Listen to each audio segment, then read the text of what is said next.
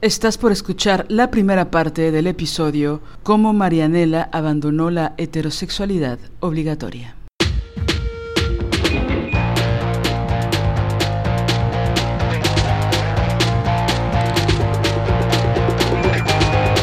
Estás escuchando Las Desobedientes, podcast feminista. Nosotras somos Marianela Villa y Liliana Papalotti. Síguenos en nuestras redes. Estamos en Twitter como arroba MX Desobedientes. En Facebook como Las Desobedientes. Y en Instagram como arroba Las Desobedientes.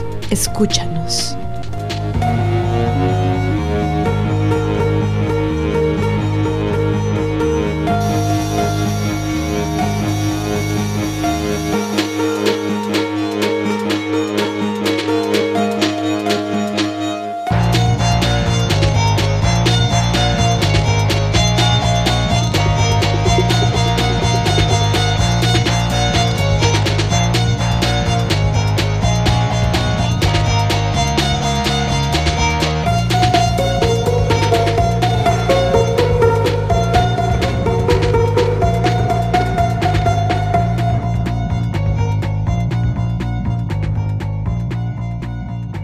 Buenos días, tardes, noches, madrugadas. Ya estamos en un episodio más de Las Desobedientes.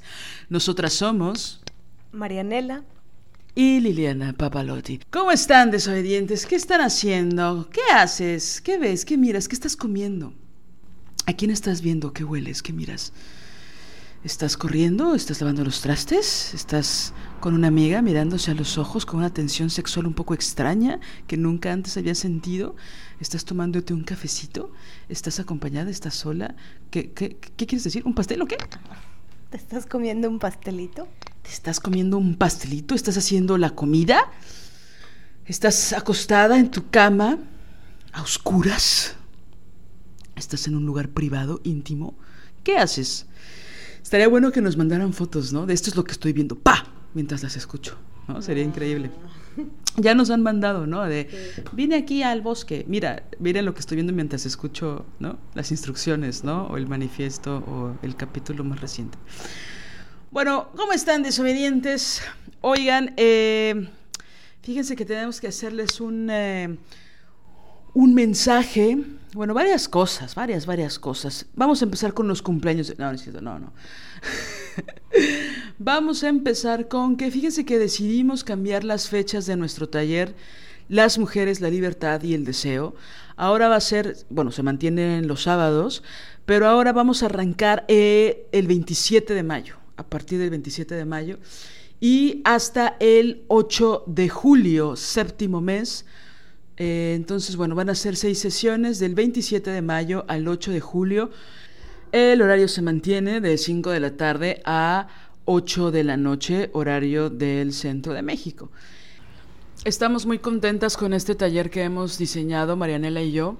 Es el segundo taller que creamos juntas, entonces es algo que nos emociona mucho, que nos conmueve, que nos hace sonreír.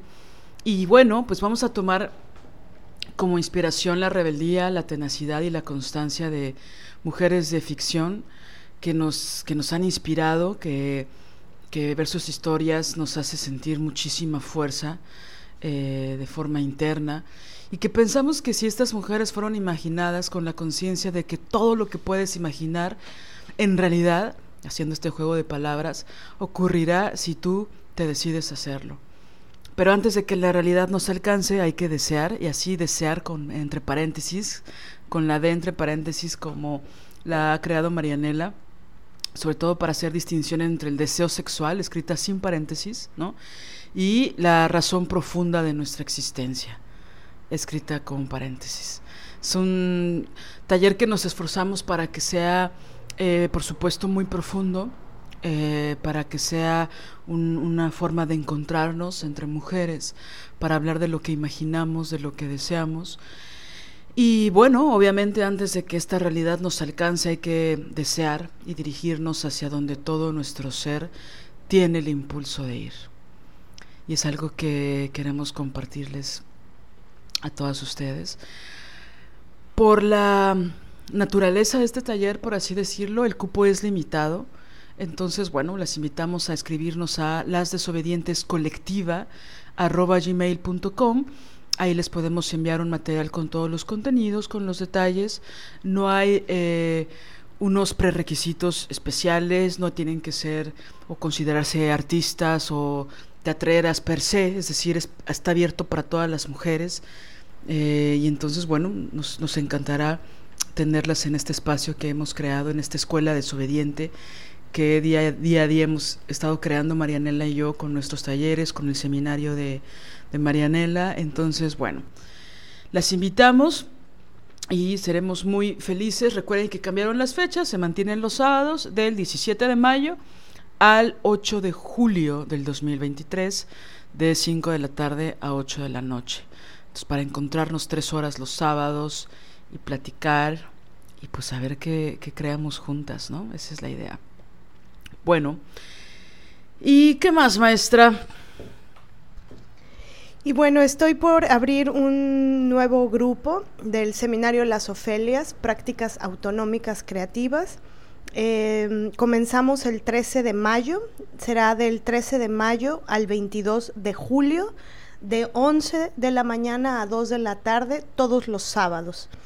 Es un taller vía Zoom y, bueno, en este taller lo que les propongo es que cultivemos la autonomía creativa y que profundicemos en una serie de contenidos sustanciales que justamente lo que, lo que hacen es plantear el, el, el terreno para, para, la creación, para hacer retoñar las ideas, las, los deseos con respecto a determinados temas, eh, trabajamos una serie de, contenidos sustanciales, pero bueno, la, mejor forma mm, de, expresarlos es a través de un texto que yo he escrito y que les comparto. Si, si ustedes están interesadas en este seminario, bueno, nada más con que me mm, manden un mensajito con su mail,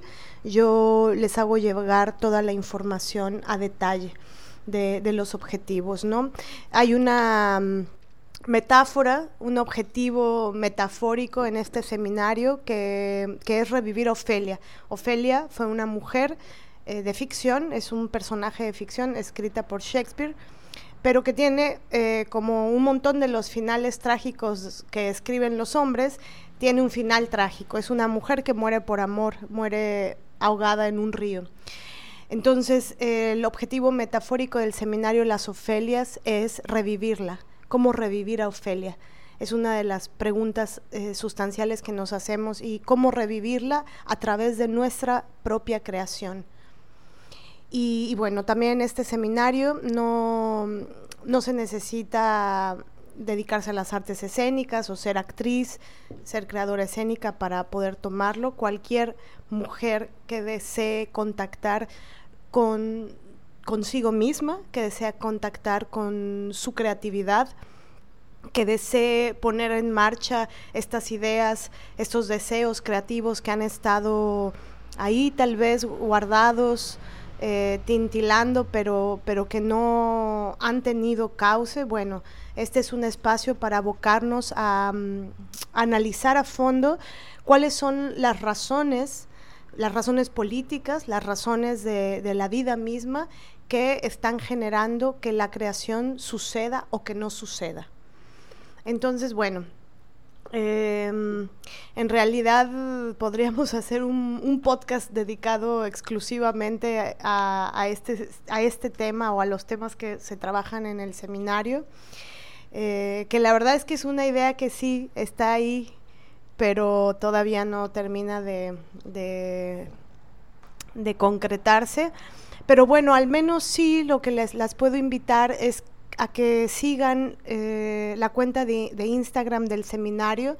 Ahorita tiene muy poquitas publicaciones, pero eh, he comenzado ya, bueno, tomé la decisión y he comenzado a publicar eh, pues la, un poco de la historia porque bueno, toda la historia pues no se podría, pero sí a, compartir un poco de la historia del camino que lleva recorrido este, este espacio, esta creación que bueno, que pues, está tejida profundamente a mi, a mi vida, a mis alegrías, a mis heridas, em, a mi quehacer creativo, ¿no? A, lo que yo he transitado eh, con respecto a la creación.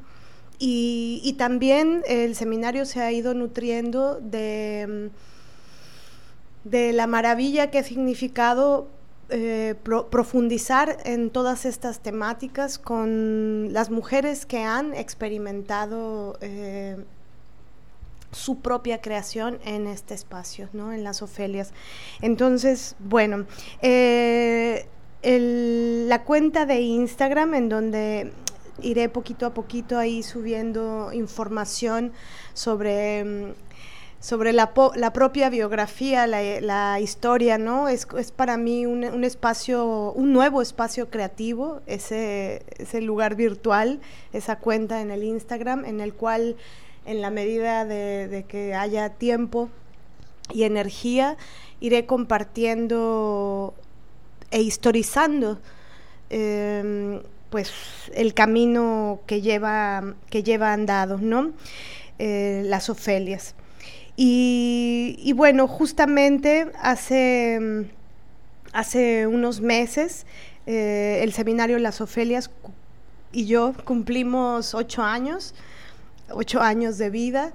Y, bueno, me pareció un buen momento para, para comenzar a compartir de, de, dónde surgió, cómo surgió y bueno, muchas cosas que, que, se han ido apareciendo en el camino y nuevas cosas que estoy creando, que estoy eh, pensando de, cómo hacer em, un lugar, eh, un nuevo jardín creativo en el cual eh, poder visibilizar pues el camino andado. ¿No?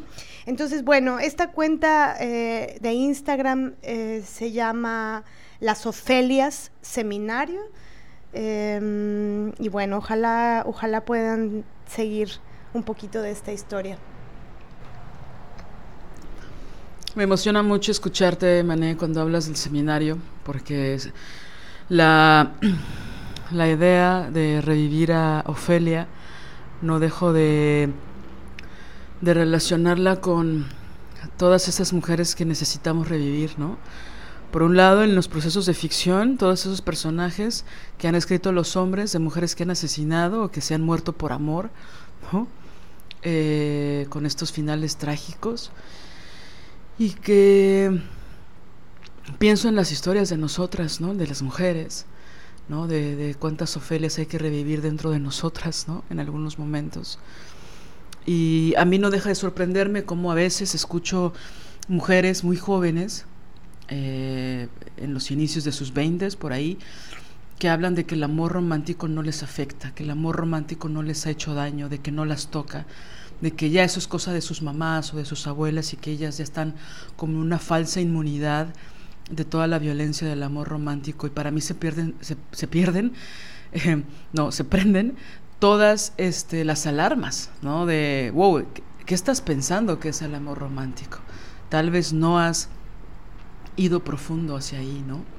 Porque aunque una no quiera, ¿no? Vivimos en un, en un mundo que es heterosexual, que nos obliga a que seamos todas heterosexuales y que es obligatorio y que no podemos decidir. Y que si queremos ser amadas según la heterosexualidad obligatoria tenemos que ser sumisas, ¿no?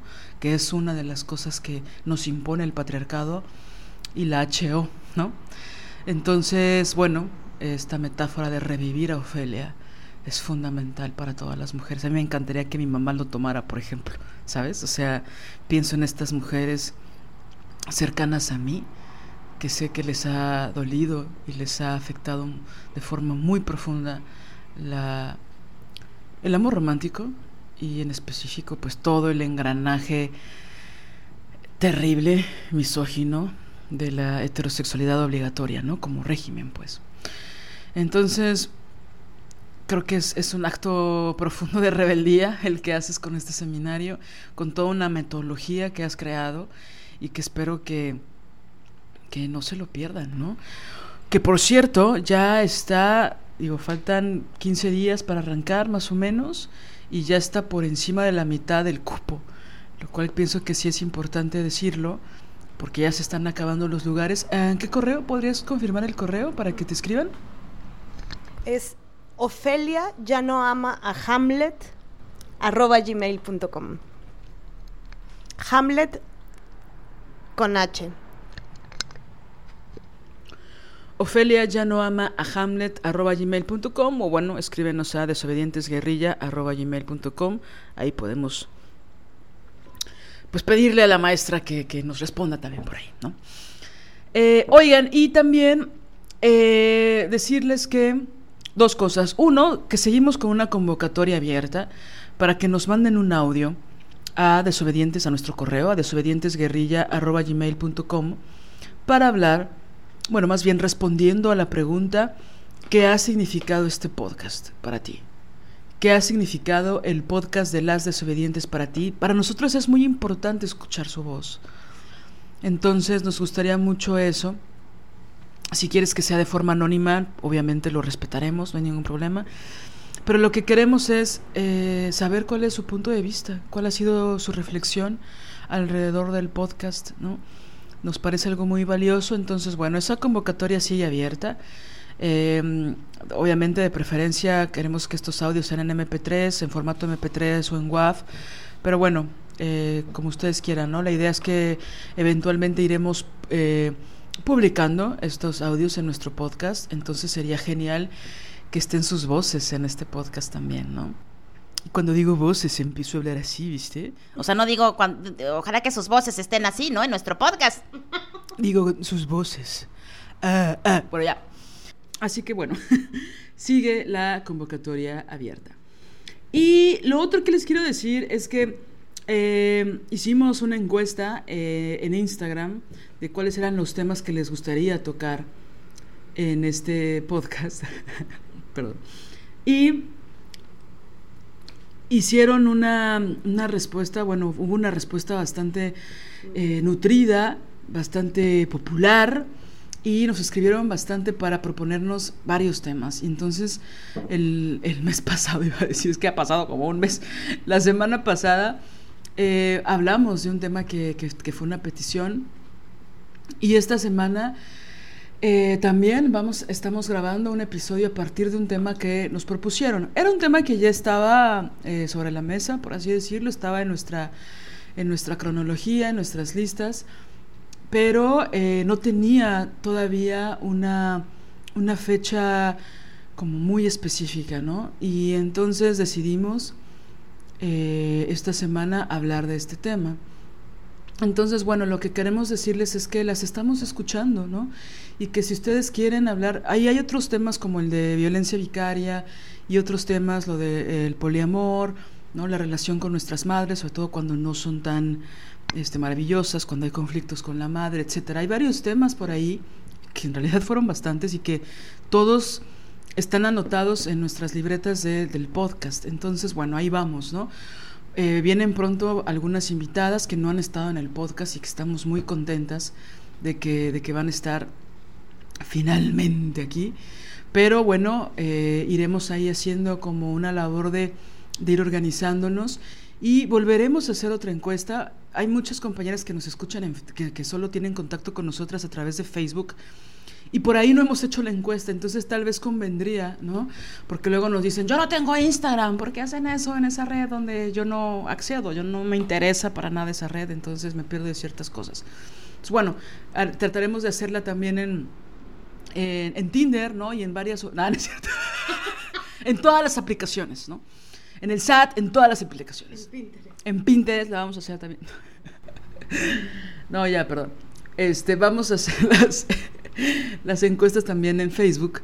Em, para que ahí también nos digan de, qué, de qué cosas quieren que hablemos. Por ahí nos han pedido hablar de ciertos temas que ya hemos tocado a profundidad en otros episodios, pero también es cierto que ya ha pasado bastante tiempo, ¿no? O sea, dos años, dos años y medio, ¿no? De que, o un año, que a veces, ¿no? Ideológicamente o en experiencia de vida puede ser mucho, ¿no? Estaría bueno revisitar, ¿no? Por ejemplo, ahorita eh, recordé el tema que nos propusieron de los cuidados, ¿no? De por qué solo tienen que ser, bueno, según el patriarcado, solo las mujeres tenemos que hacer las labores de cuidado de, de las infancias, de los ancianos, de los enfermos, etcétera, ¿no? podríamos eh, eh, hablar mucho de eso, ¿no? En fin, escríbanos, ¿no? Con, con toda la intención de que de que, bueno, sabrán que serán escuchadas y que, bueno, tal vez en el 2035 hablemos del episodio que nos propusieron hoy. Pero bueno, sí lo estamos haciendo. Así que lo que quiero decirles, toda esta introducción fue para decir que este episodio está basado en una de las propuestas que nos hicieron en esa encuesta a través de Instagram. Y bueno, por cierto, si nos estás escuchando en esta semana, eh, vamos a hacer un live muy, muy pronto, más pronto de lo que te imaginas. Y bueno, por ahí también nos podrán, eh, este live, by the way, también va a ser por Instagram. Así que bueno, sigan al pendiente de nuestras redes sociales. Y bueno, en este caso, el tema en específico fue que nos pidieron, que nos solicitaron, fue el proceso para abandonar la HO de Mané. Es decir, la HO eh, se refiere a la heterosexualidad obligatoria, ¿no? Y bueno, es un tema que obviamente Marianela tenía que estar de acuerdo, que ella hace bastante tiempo ha querido compartirlo. Eh, no sé, yo creo que, que, más de un año, ¿no? Que hemos como, hemos articulado, incluso hicimos mapas, ¿no? Para, para poder llegar al día de hoy, por así decirlo, pero ahora sí que estaban los ponderables de otros temas, de otros episodios, de otras entrevistas, de otras inquietudes. Así que bueno, lo que pensamos hacer hoy es hablar a profundidad de, este tema y eh, básicamente el formato que pensamos es como una entrevista. Entonces, Marianela me invitó a, crear unas preguntas em, que yo me di a la tarea de hacer. Y pues ahora sí que aquí está mi cuestionario. Entonces, ¿cuál es su nombre? Perdón. no es cierto. No, vamos a ver a dónde, a dónde llegamos, ¿no? Bueno, eh, la primera pregunta sería, ¿cómo fue tu primer novio? Pero no quisiera que fuera de, ah, sí, en el kinder tuve mi primer... No, no, no, no, no. O sea, estoy hablando como de... En la adolescencia, o, o sea, un novio que fue significativo, que dices, ah, si parto de mi historia de vida, de mi historia amorosa, de mi historia sexual, bueno, mi primer novio fue este. ¿No? O sea, como como eso. Bueno, pienso que sí tengo que hacer ahí un recorrido importante que no sé si se mm, circunscribe a un novio solamente, pero que en el análisis eh, profundísimo que he hecho con respecto a, un montón de temáticas en realidad que se entrecruzan y una de ellas es el tema eh, de mi relación conmigo misma, de mi relación con los hombres, eh, de la heterosexualidad. Em, em, y bueno, em, en realidad cuando yo estaba en la primaria, muy chiquita, no sé, 11 años. Empezó como la pulsión de mm, quiero tener un novio. Y parte del análisis que he tenido de por qué comenzó esto, ahí aquí está uno de los temas que se entrecruzan y es un tema fuerte, pero bueno, es que está enraizado a esto. Eh, yo tenía una afección anímica, mental, eh, pero sobre todo, bueno, anímica, mental, no, no va separado, con respecto a un abuso en la infancia sexual. El recuerdo de esto eh, fue algo que me atormentó mucho, recordarlo. Y lo recordé estando eh, muy chiquita, ¿no? Teniendo 10 años, lo recordé. 10, 11 años, pasé como con el tormento de haber recordado esto de los 10 a los 11 y a los 11 empezó como una especie de gran pulsión por los niños, me empezaron a gustar algunos niños y yo ligo la necesidad de buscar una conexión erótica que fuera buena.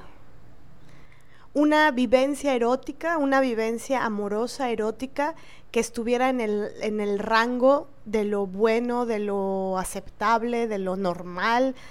Es decir, no algo erótico y sexual que yo consideraba que estaba, que había habido algo grave ahí. Y no porque pensara el abuso sexual eh, infantil es una cosa grave que hay que condenar o es una cosa gravísima que no, sino porque lo vivía con culpa.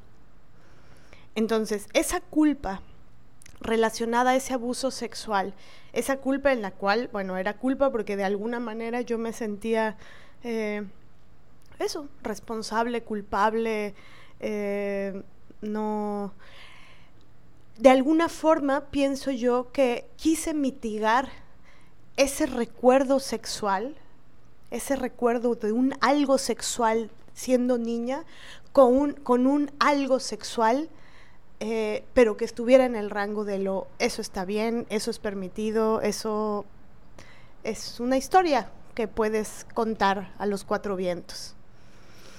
E, este, esto es bien importante en, en mi propia historia de vida y sé que comienzo con un tema que está complicado tal vez o complejo, es complejo, porque, eh, pero yo lo que, lo que he analizado es que qué fuerte, ¿no? Como la miseria masculina, porque fue un tipo el que me abusó cuando yo era niña, la miseria masculina genera en una niña, por supuesto, una afección mental, psíquica, eh, psicológica, esa afección conlleva culpa, esa culpa genera como una especie de precocidad en mí.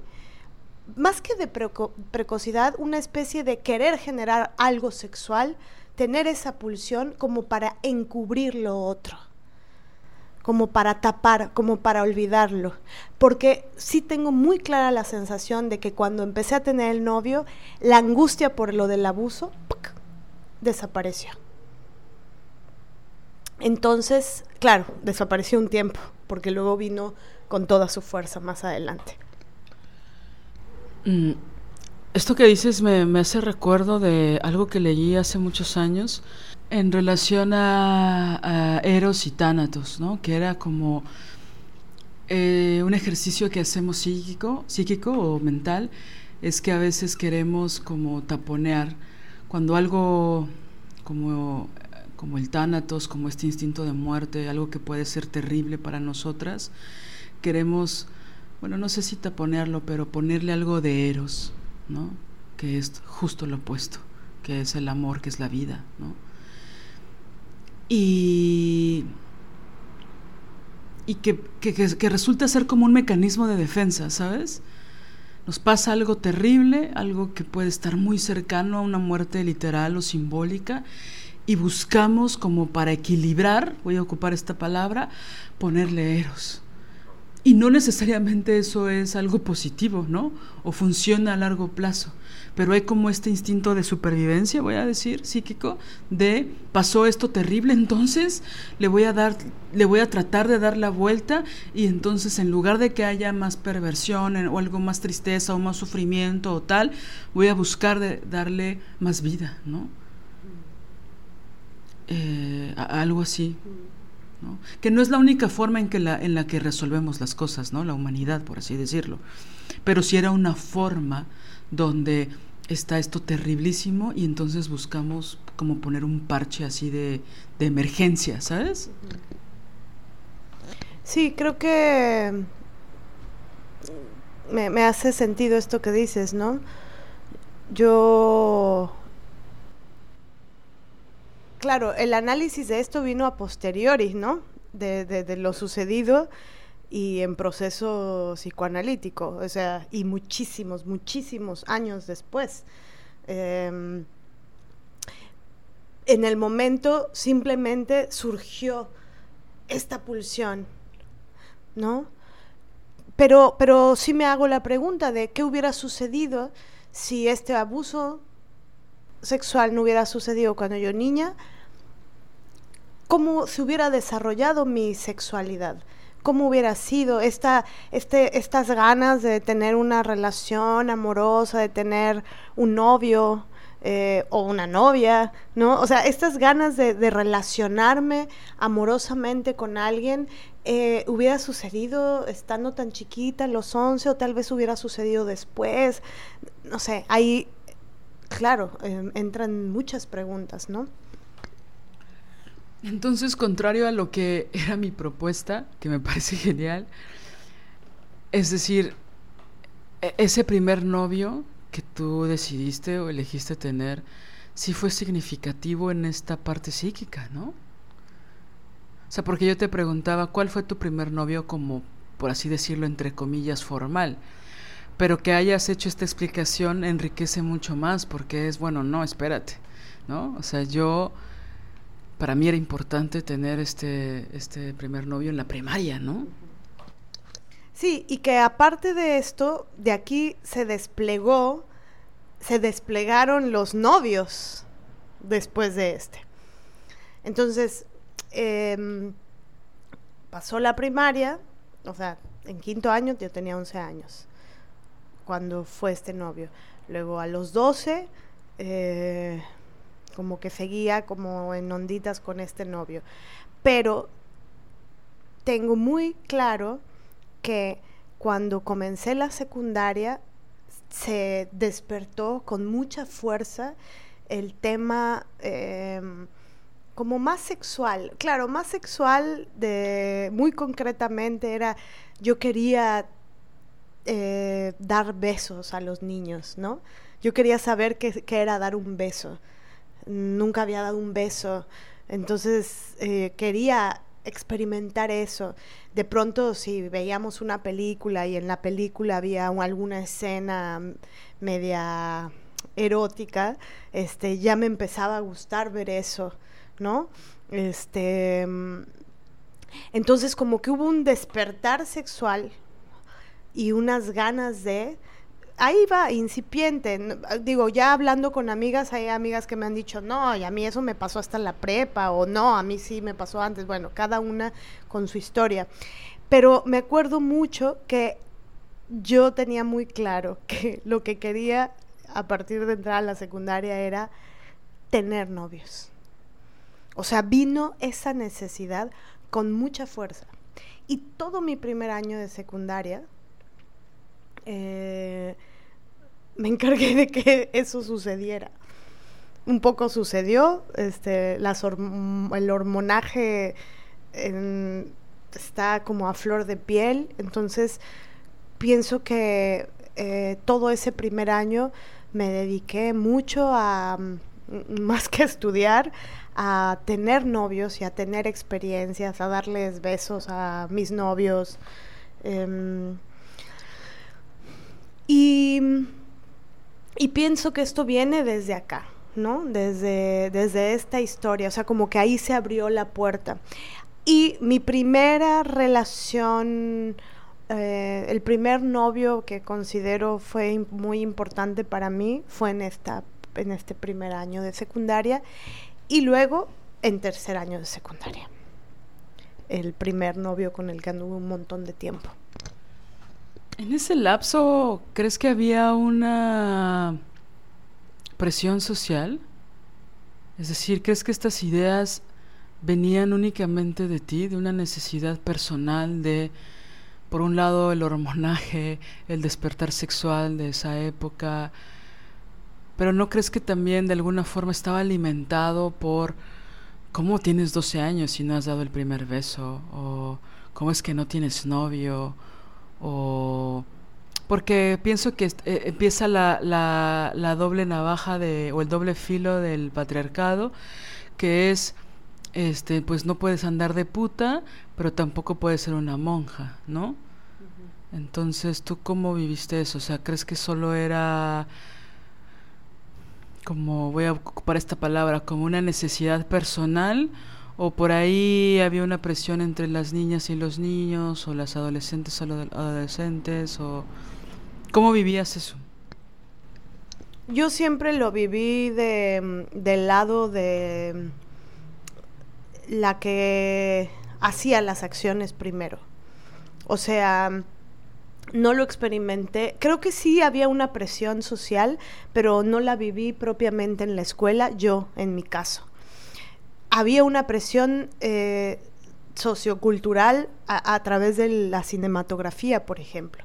O sea, creo, creo, creo que por eso ahora, este, treinta y tantos años después, me sigue obsesionando tanto y por eso creamos el taller de Si duele no es amor, este, en donde analizamos películas que, que, que muestran temáticas relacionadas al amor romántico. Es decir, pienso que la presión social se disemina de manera muy tremenda a través de la cinematografía. El teatro no, porque el teatro no tiene sus alcances de mediáticos masivos, ultramasivos, pero la música de amor romántico, que disemina el amor romántico, la heterosexualidad como una institución, la televisión y el cine, vaya daño que hace.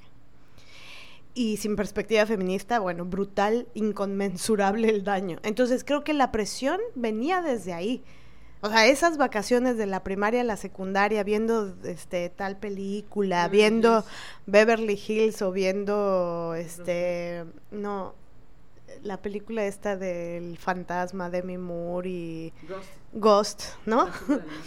la sombra del amor. Entonces, no no lo viví así, pero Titanic. Bueno, eso fue en tercera secundaria para mí. Pero es que dice Lily Titanic. Pero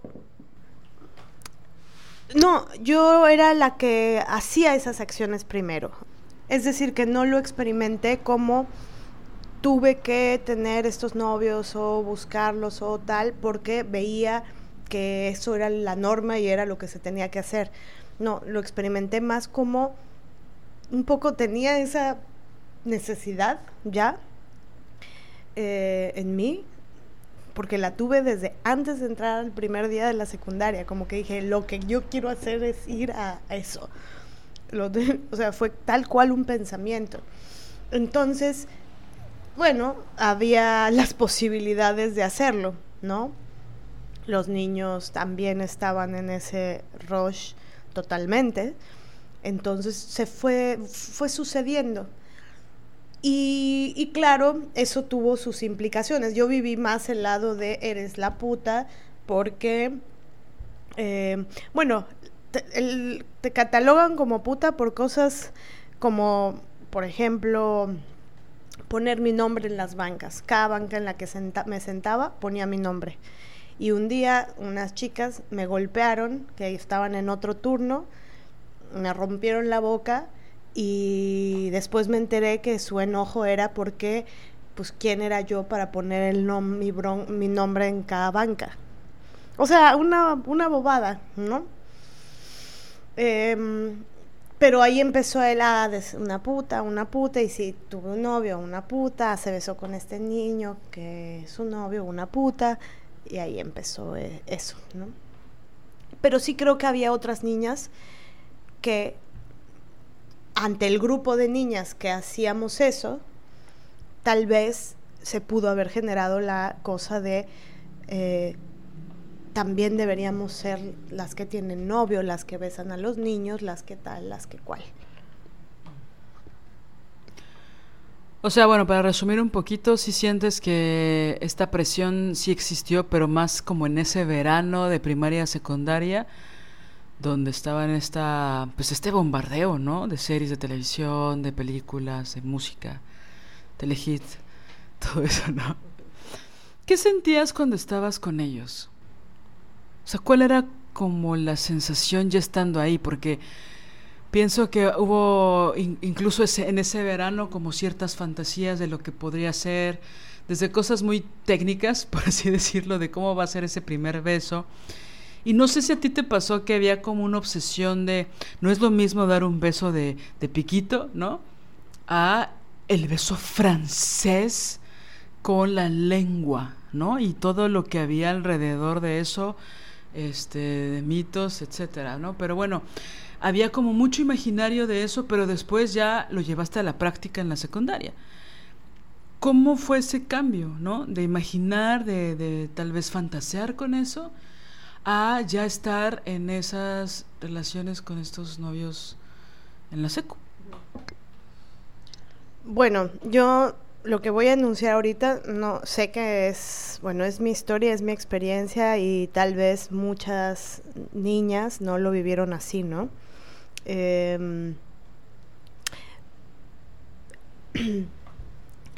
pero pienso que era algo como que deseaba tanto, deseaba eh, como amorosa sexualmente hablando, estaba obsesionada con el tema de los besos. Esto que dices me da risa porque estaba obsesionada o sea, con cómo va a ser ese primer beso, cómo le voy a hacer, cómo practicaba con la pared, ¿no? Con mi mano, con este un muñeco que tuviera. O sea, era un tema y quería demasiado experimentarlo. Y creo que también aquí empieza a suceder algo que tiene que ver con el, el entretejido del campo imaginario. Entonces, claro, si yo estoy viendo Ghost a las 11 de la noche y veo Patrick Swayze, que era un tipo que a mí me gustaba cuando yo tenía esa edad, o sea, se me hacía guapísimo y yo quería ser ella, ¿no?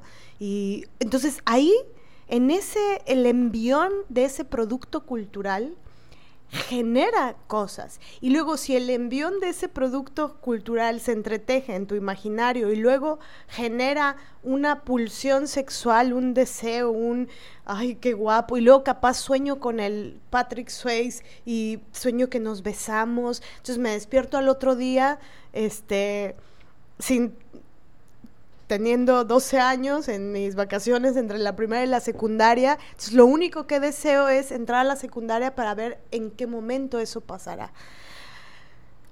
Entonces, a lo que voy es cómo empieza ahí el, el, el rizoma de construcción imaginaria con respecto a el gusto, quién te gusta, cómo te gusta, cómo es el cuerpo de esos que te gustan que ves en la tele, si sueñas, si no sueñas, qué sientes, ¿no? Bueno, y luego viene la realidad. Yo, sinceramente, diría que fue una época este, que gocé mucho.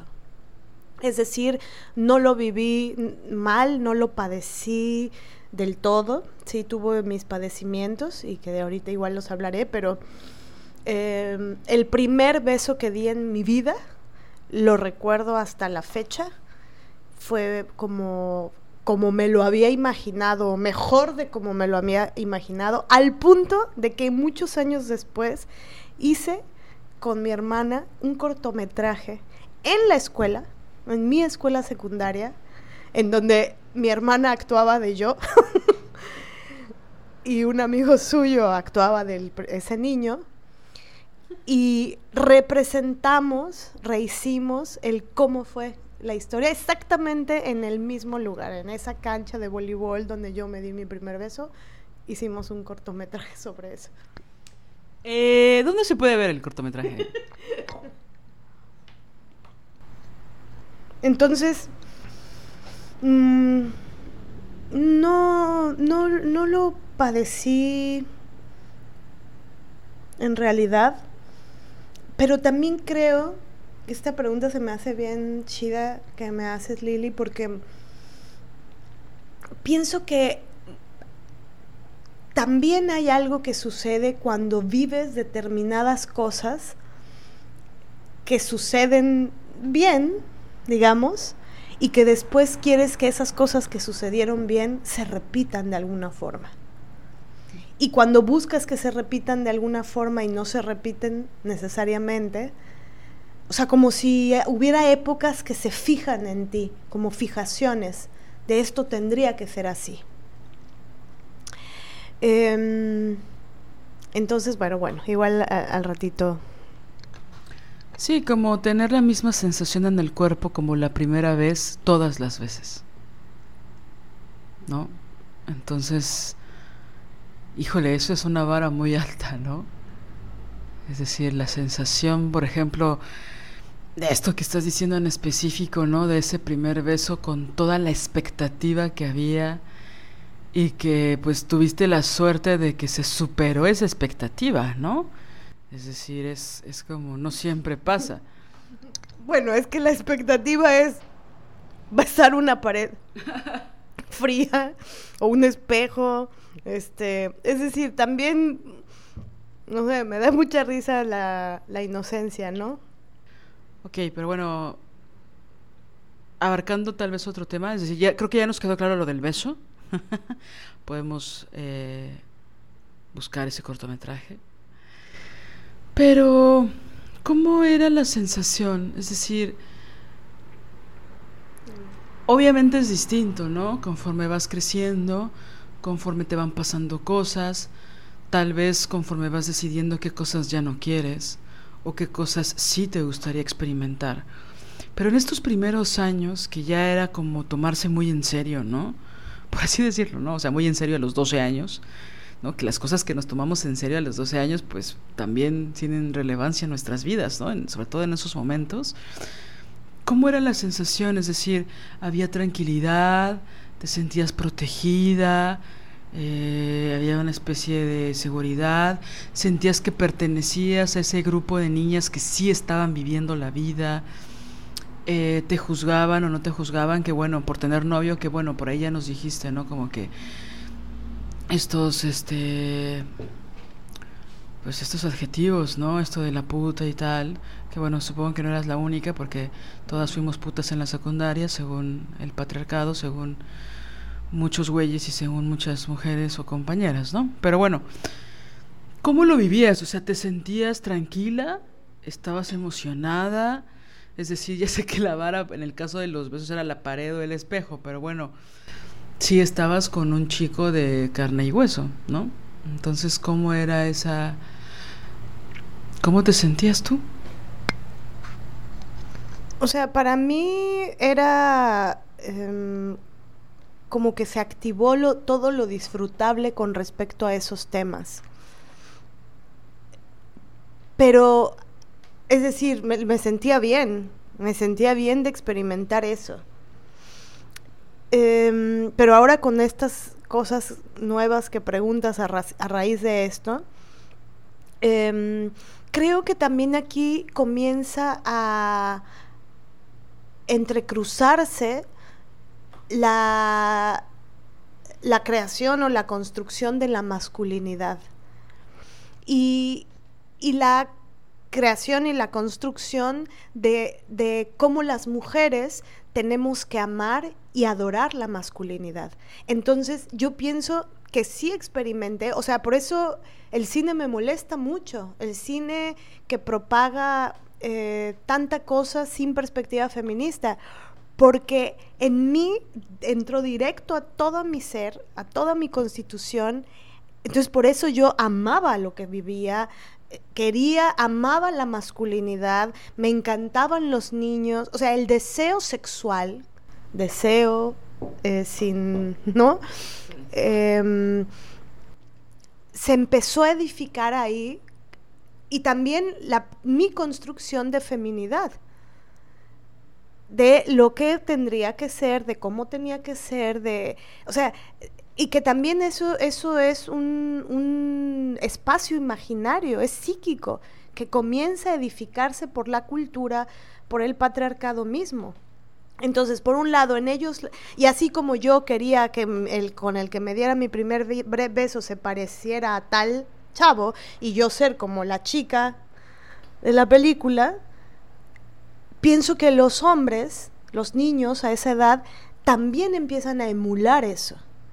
Ser el muchacho chicho de la película gacha.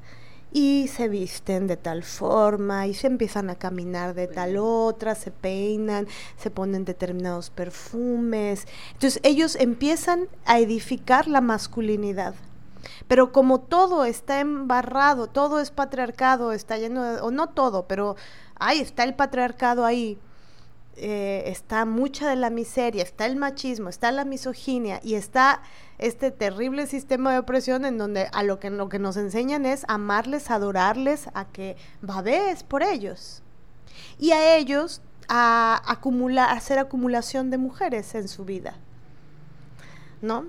Claro, todo esto en ese momento yo no lo pensaba, solamente lo vivía. O sea, yo sí experimenté mucho el tengo ganas de estar con niños. ¿No? Había una, un, grupito como de siete niños que eran los más rebeldes, entre comillas, bueno, los más rebeldes, y que todas las niñas querían con esos niños, eran los, no sé si los guapos, pero eran los rebeldes. Entonces eso generaba que fueran muy atractivos, llamaban la atención y yo quería estar con ellos. Y claro, estar cerca de los niños en determinada edad, eh, o sea, yo no, lo, yo no viví esto bien en el sentido de mi relación con las mujeres. ¿Por qué? Porque muchas de las el, el, de dónde viene el eres una puta, viene de mujeres. Siete niñas fueron las que me reventaron la boca porque escribía mi nombre en las bancas. ¿Y por qué? Pues porque nos enseñan a, empezar a, construir la misoginia desde chiquititas. Es muy fuerte, en realidad. Porque no solamente se escribe el nombre en la banca, es escribe el nombre en la banca. ¿Es popular? Entonces es popular, los niños la pueden ver. Hay ahí un entrecruce de la mirada masculina puede estar puesta en ella, entonces vamos a reventarle la boca. Sí, es como pensar, ella está ganando, ¿no? Ella nos está llevando ventaja, ¿no? Regresando a esto que acabas de decir, eh, ¿recuerdas qué te gustaba de, de esos chavos cuando eras adolescente? O sea, aunque fueran cosas como muy, no sé, frívolas tal vez. ¿Recuerdas qué era lo que te gustaban? Ya, ya vamos a pasar de la adolescencia, pero es que ahí se están construyendo cosas, bueno, ahí se construyen cosas, ¿no? Que pueden marcarnos, ¿no? Ven que yo siempre digo que nunca salimos de la secundaria.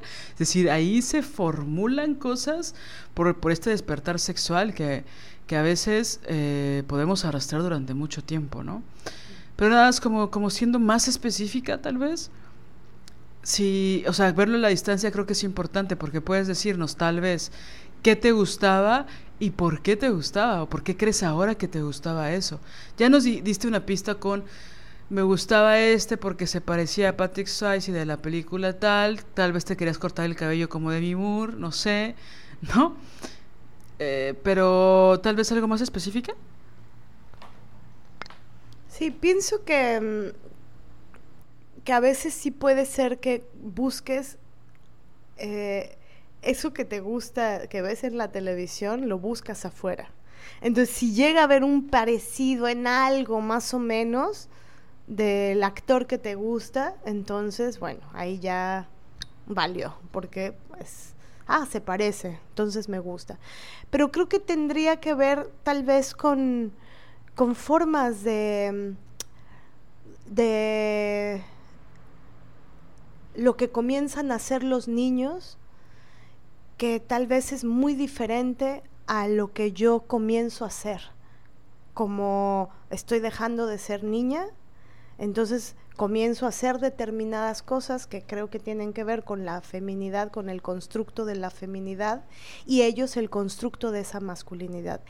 Esa diferencia eso otro diferente a ti, creo que podría ser algo que a mí me gustara. Claro, este es un análisis al tiempo de eso. En ese momento es cómo se, cómo se toca el cabello, ¿no?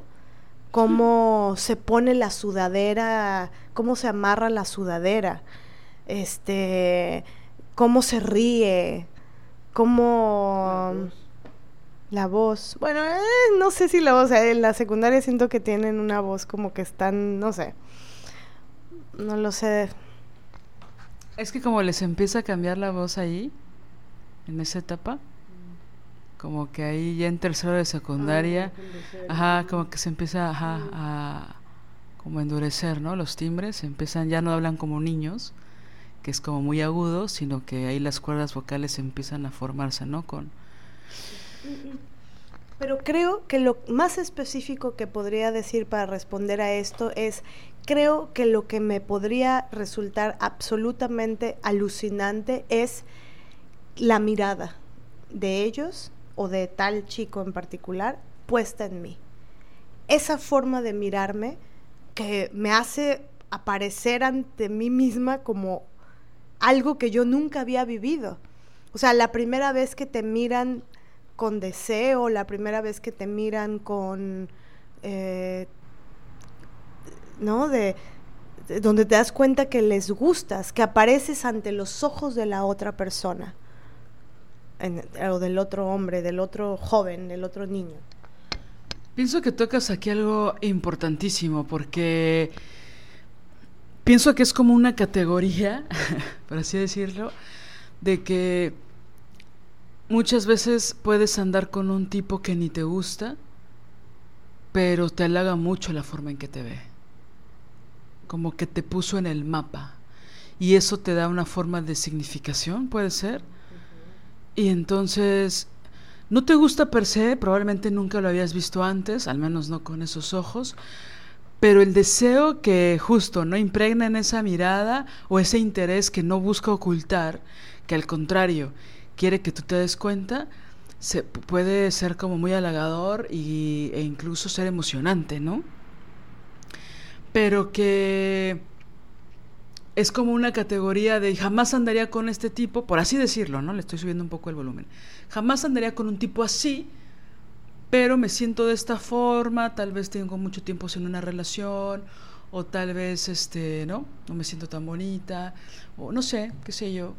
Y consideras la idea de salir porque el tipo te ve de una, de una forma que te gusta, que te atrae, ¿no? Y que es, es, fuerte eso, ¿no? Es decir, porque no es lo mismo que te pasa en la secundaria que te pasa en la adultez.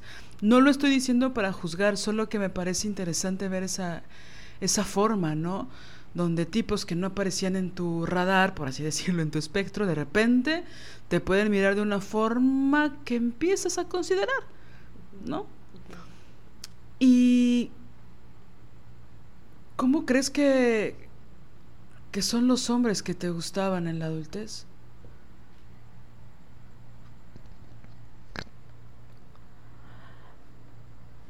Pues es decir, ¿algo cambió?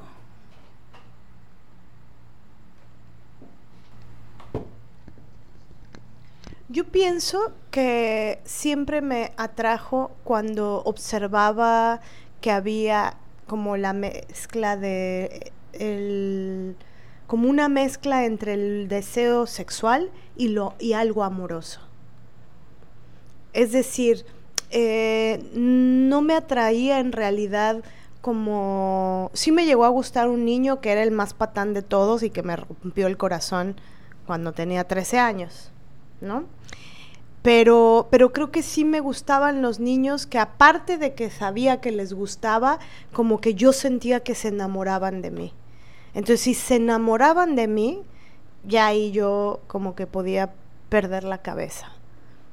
Y también creo que hubo todo un constructo de de estoy enamorada, escucho estas canciones, si ya terminé con ese novio, entonces ahora tengo que escuchar las canciones de que terminé con ese novio y se empieza a entretejer todo ese romanticismo tremendo. Y las canciones son brutales también porque están ahí duro y dale con, entonces está en el novio y luego terminas con el novio y luego vas a llorar por el novio y luego otra vez. Entonces, como que la, la patanería en sí misma no me atraía propiamente, sino esa mezcla de cosa sexual con enamoramiento, amor, eso. Y creo que eso es lo que respondería como a la pregunta de eh, un poco si la búsqueda estaba encaminada a eso, a algo que tuviera que ver con una cosa amorosa. ¿Recuerdas o cómo has pensado la, la forma, si es que así sucedió, en que cambió tu relación con tu familia cuando comenzaste a tener novio? O hubo un cambio significativo. Sí, de hecho, tremendísimo. Eh, mi primera relación, digamos, más em, con, continua, formal, eh, ¿no? De tengo un novio, eh, comenzó en tercero de secundaria. Em, pienso que también aquí hay algo en mi historia particular que es importante. Mi mamá tenía como mucho miedo de que yo experimentara violencia fuera de casa, ¿no? Es decir, que me, eh, que me tocara estar en determinados lugares o en determinadas situaciones que me vulneraran, que me pusieran en riesgo. Entonces ella siempre tuvo muchísima apertura a que yo podía decir que tenía novio, a tener novio, ella me dio apertura a decirlo. Y como tenía terror al mundo de afuera, o sea, a la calle, a que yo anduviera aquí o allá, o que por tener determinado novio nos fuéramos a ir a determinado lugar, o sea, le daba terror. Entonces ella me dijo, tú puedes estar en tu casa con tu novio siempre que tú quieras. Entonces, sí pienso que la verdad hubo una parte de cosas que no me tocaron vivir por eso que hizo mi mamá. O sea, sí me protegió, pero bueno, ahí está el doble filo, ¿no? me protegió, pero por otro lado, eh, se ampliaron mis posibilidades para que yo estuviera en lo romántico. Y como estaba en casa, y como ella estaba segura porque yo estaba en casa, entonces el momento de lo romántico acaparó buena parte de mi vida. Y entonces el, mi novio prácticamente vivía en mi casa, pero yo tenía 14 años.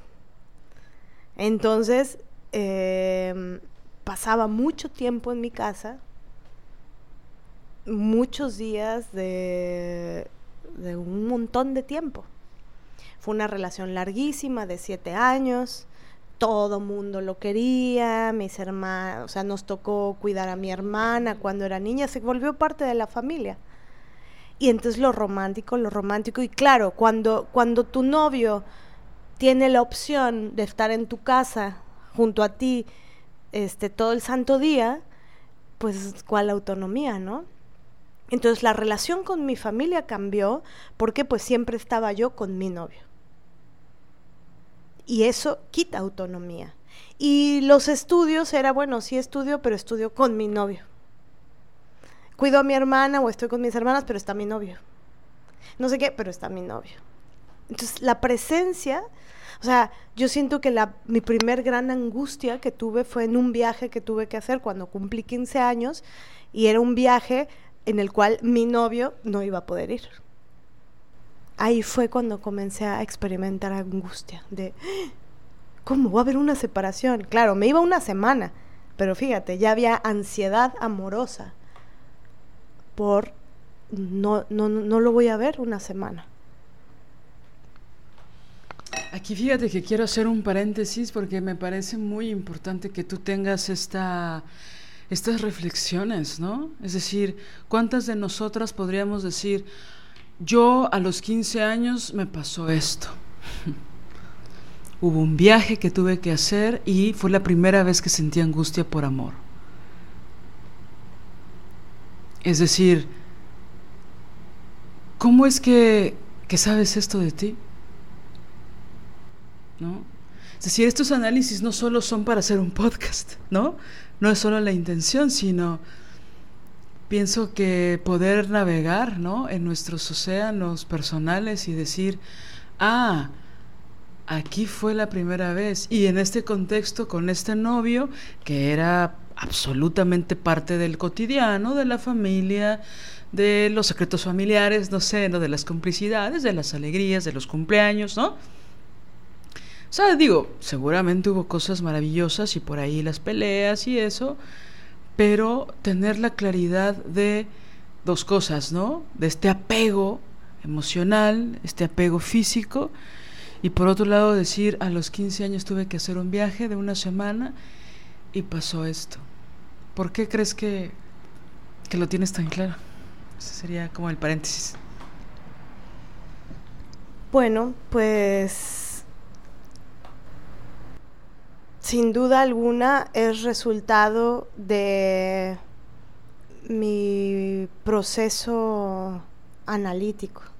Y con esto no estoy hablando de procesos de introspección en donde yo solita estoy analizando las cosas, sino un proceso psicoanalítico. A partir de que comenzó mi proceso em, psicoanalítico, yo pude navegar, surfear, profundizar en todos los recovecos de mi propia historia eh, para encontrar cómo fue que se fue eh, tejiendo, cómo fue que se fueron tejiendo en mí, eh, pues determinados asuntos, determinadas afecciones psicofísicas, anímicas. Em, en mi experiencia, eh, y es muy importante enunciarlo para mí porque para mí es la diferencia entre estar con vida o estar sin ella. Así de importante es para mí mi proceso analítico, psicoanalítico, el que yo llevé, al que a mí me tocó, el que tuve suerte de, llegar a un sitio en donde em, hubo ética, entonces, em, por eso es que sé, por eso, porque he andado por esos eh, caminos investigando, ¿no? Es que es una, por ahí podría ser interesante como propuesta esa tarea, ¿no? Personal de cada una de nosotras. Probablemente algunas podemos tener claro ese momento en el que sentimos muchísima angustia a causa de, del amor romántico. Y tal vez haya otras que digan, híjole, no me acuerdo, no sé. Tendría que navegar, ¿no? Tendría que, ¿no? Que pensarlo bien, tendría que hacer memoria. Y, y no solo es una cuestión anecdótica, sino ahí empezó algo, ¿no? Es decir, ¿por qué tenías 15 años, ¿no? Si eras una chamaca, pues, ¿no? Y, ¿crees, ¿crees que te acuerdas de cómo era la sensación tal vez en el cuerpo? ¿O cuáles eran los pensamientos de esta angustia? Sí, se suscitó en realidad todo en un día. Yo era el día en donde le contaba a él que me iba a ir. Aparte, me iba a ir y yo iba a pasar mi cumpleaños, mis 15 años, en ese viaje. Ahora ese viaje tampoco era como muy este de vamos a unas vacaciones a Cancún. Este, un tío había muerto y íbamos a ir a acompañar a, una tía mía, eh, hija de mi tío, a, bueno, al, velorio, ¿no? Entonces mi mamá me propuso irnos, que se fuera, bueno, ella, una de mis hermanas, bueno, la única porque en ese momento todavía no, había nacido mi segunda hermana, una de mis hermanas y yo. Y me daba ilusión ir, porque era la primera vez que íbamos a viajar en avión mi mamá con mi hermana chiquita y yo. Entonces eso me emocionaba, ¿no? Pero ahí, ahí experimenté también el, esto va a ser muy gozoso y oh, pero, pero el novio no va a estar. Yo ya pienso que, aquí había una fuerte dependencia vital con él, rudísima. Y también eh, creo saber por qué esa dependencia vital se entretejió. Y creo que una, una de las razones es que esta historia que les conté del abuso sexual de la infancia, fue un secreto para mí durante muchísimos años. Y el primero con el que yo pude hablar esto, hablar esta historia, fue con este novio. Entonces ahí, como esporas, ¿no? O sea, el entretejido de la... De, el, no, no como esporas, como... Pues estas cosas que salen de las plantitas, ¿no? Que van agarrando... O sea, como el... En, la dependencia, el proceso de, de dependencia vital con él, también está relacionado con esta primera historia que les cuento. Porque con él había una intimidad en donde yo pude hablar por primera vez en mi vida de este tema. Entonces, pienso que la angustia, y la angustia la sentía en el pecho, como la sentí muchísimo tiempo. En el pecho era como, como un pasmo, como un soplo en el corazón, como un dejo de respirar, no, no, no vamos a estar juntos. Pero también era ilógico porque era como, es una semana, no es que te vas cuatro años a otro país. ¿No? Una semana o 15 días, era una cosa así de, espera poquito tiempo. Y tuve más afecciones, o sea, en el viaje tuve ciertas sintomáticas psíquicas que comenzaron a partir de ese viaje. Y que esas sintomáticas fueron recrudeciéndose a lo largo del tiempo. También lo que es fuerte es que, bueno, empezaste a tener esta relación con este chico a los 14 años y cuando esto pasó apenas ibas a cumplir 15. Entonces, en realidad, digo, yo sé que en la adolescencia, los tiempos en la adolescencia son otros, ¿no? Pero es fuerte eso, ¿no? Porque había pasado, por así decirlo, menos de un año y ya había estas afecciones, ¿no? O sea, es, es, como había mucha intensidad, ¿no? Eh, ok, vamos a esta otra parte del cuestionario. vamos a poner una pausita un poco en esto. Digo, vamos a retomar con otras preguntas. Pero aquí quiero empezar a poner la parte lésbica. ¿Recuerdas a qué edad sabías qué era ser una lesbiana? ¿A qué edad como que pudiste discernir, como que pudiste entender?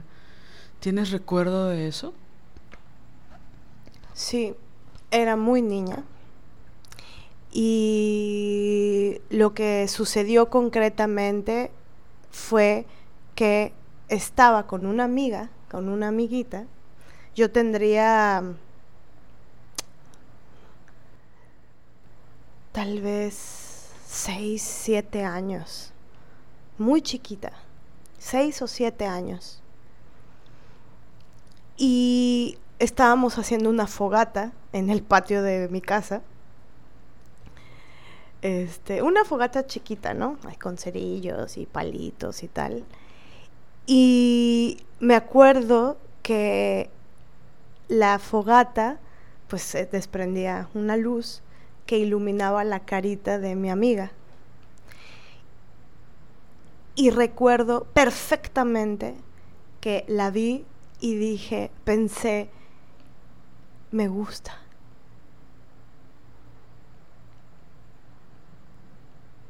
Y después me asusté. Entonces, claro, ahora al tiempo, yo ya, yo ya sabía qué estaba pasando. O sea, no lo sabía, pero sí sabía. Porque si si no hubiera sabido si... Eh, ah, mamá, me gusta una niña, me gusta...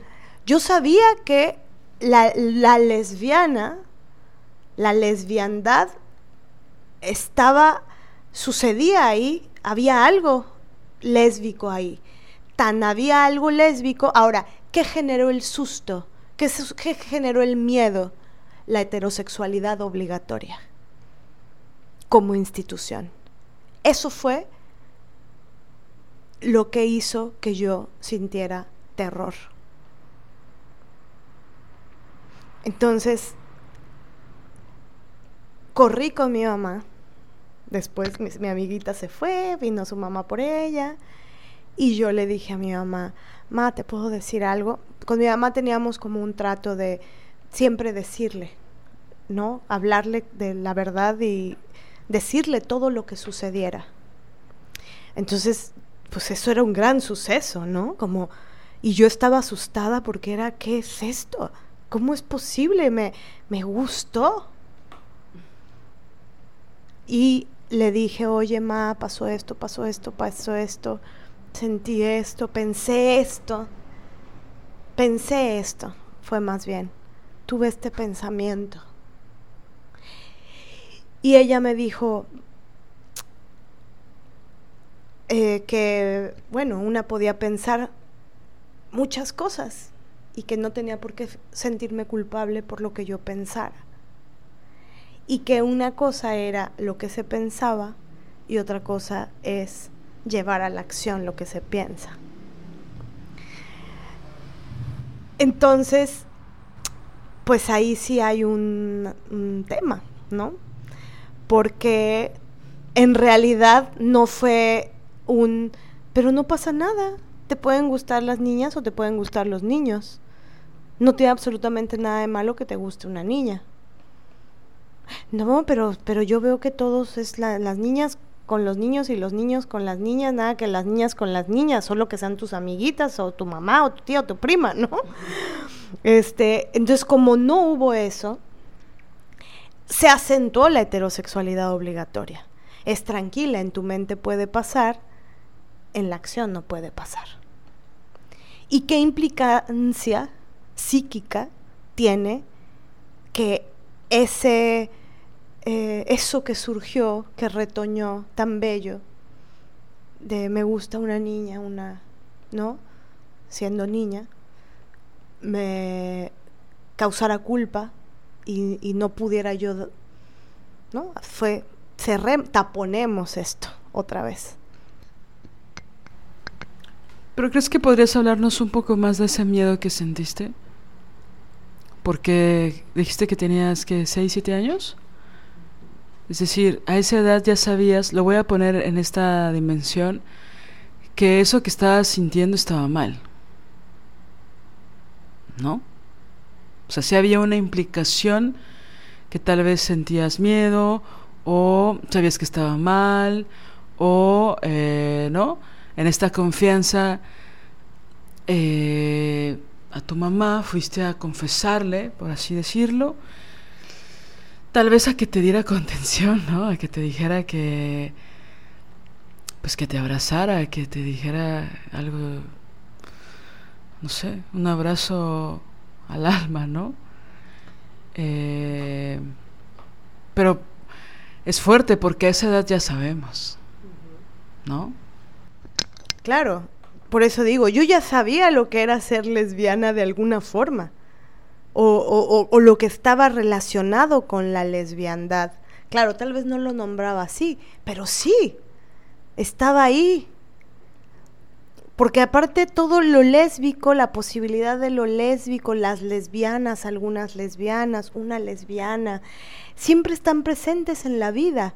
Tal vez una tía, tal vez en la televisión, en, en, esa película, viste una escena, tal vez, o sea, la lesbiandad está presente porque es parte de la vida, maravillosa.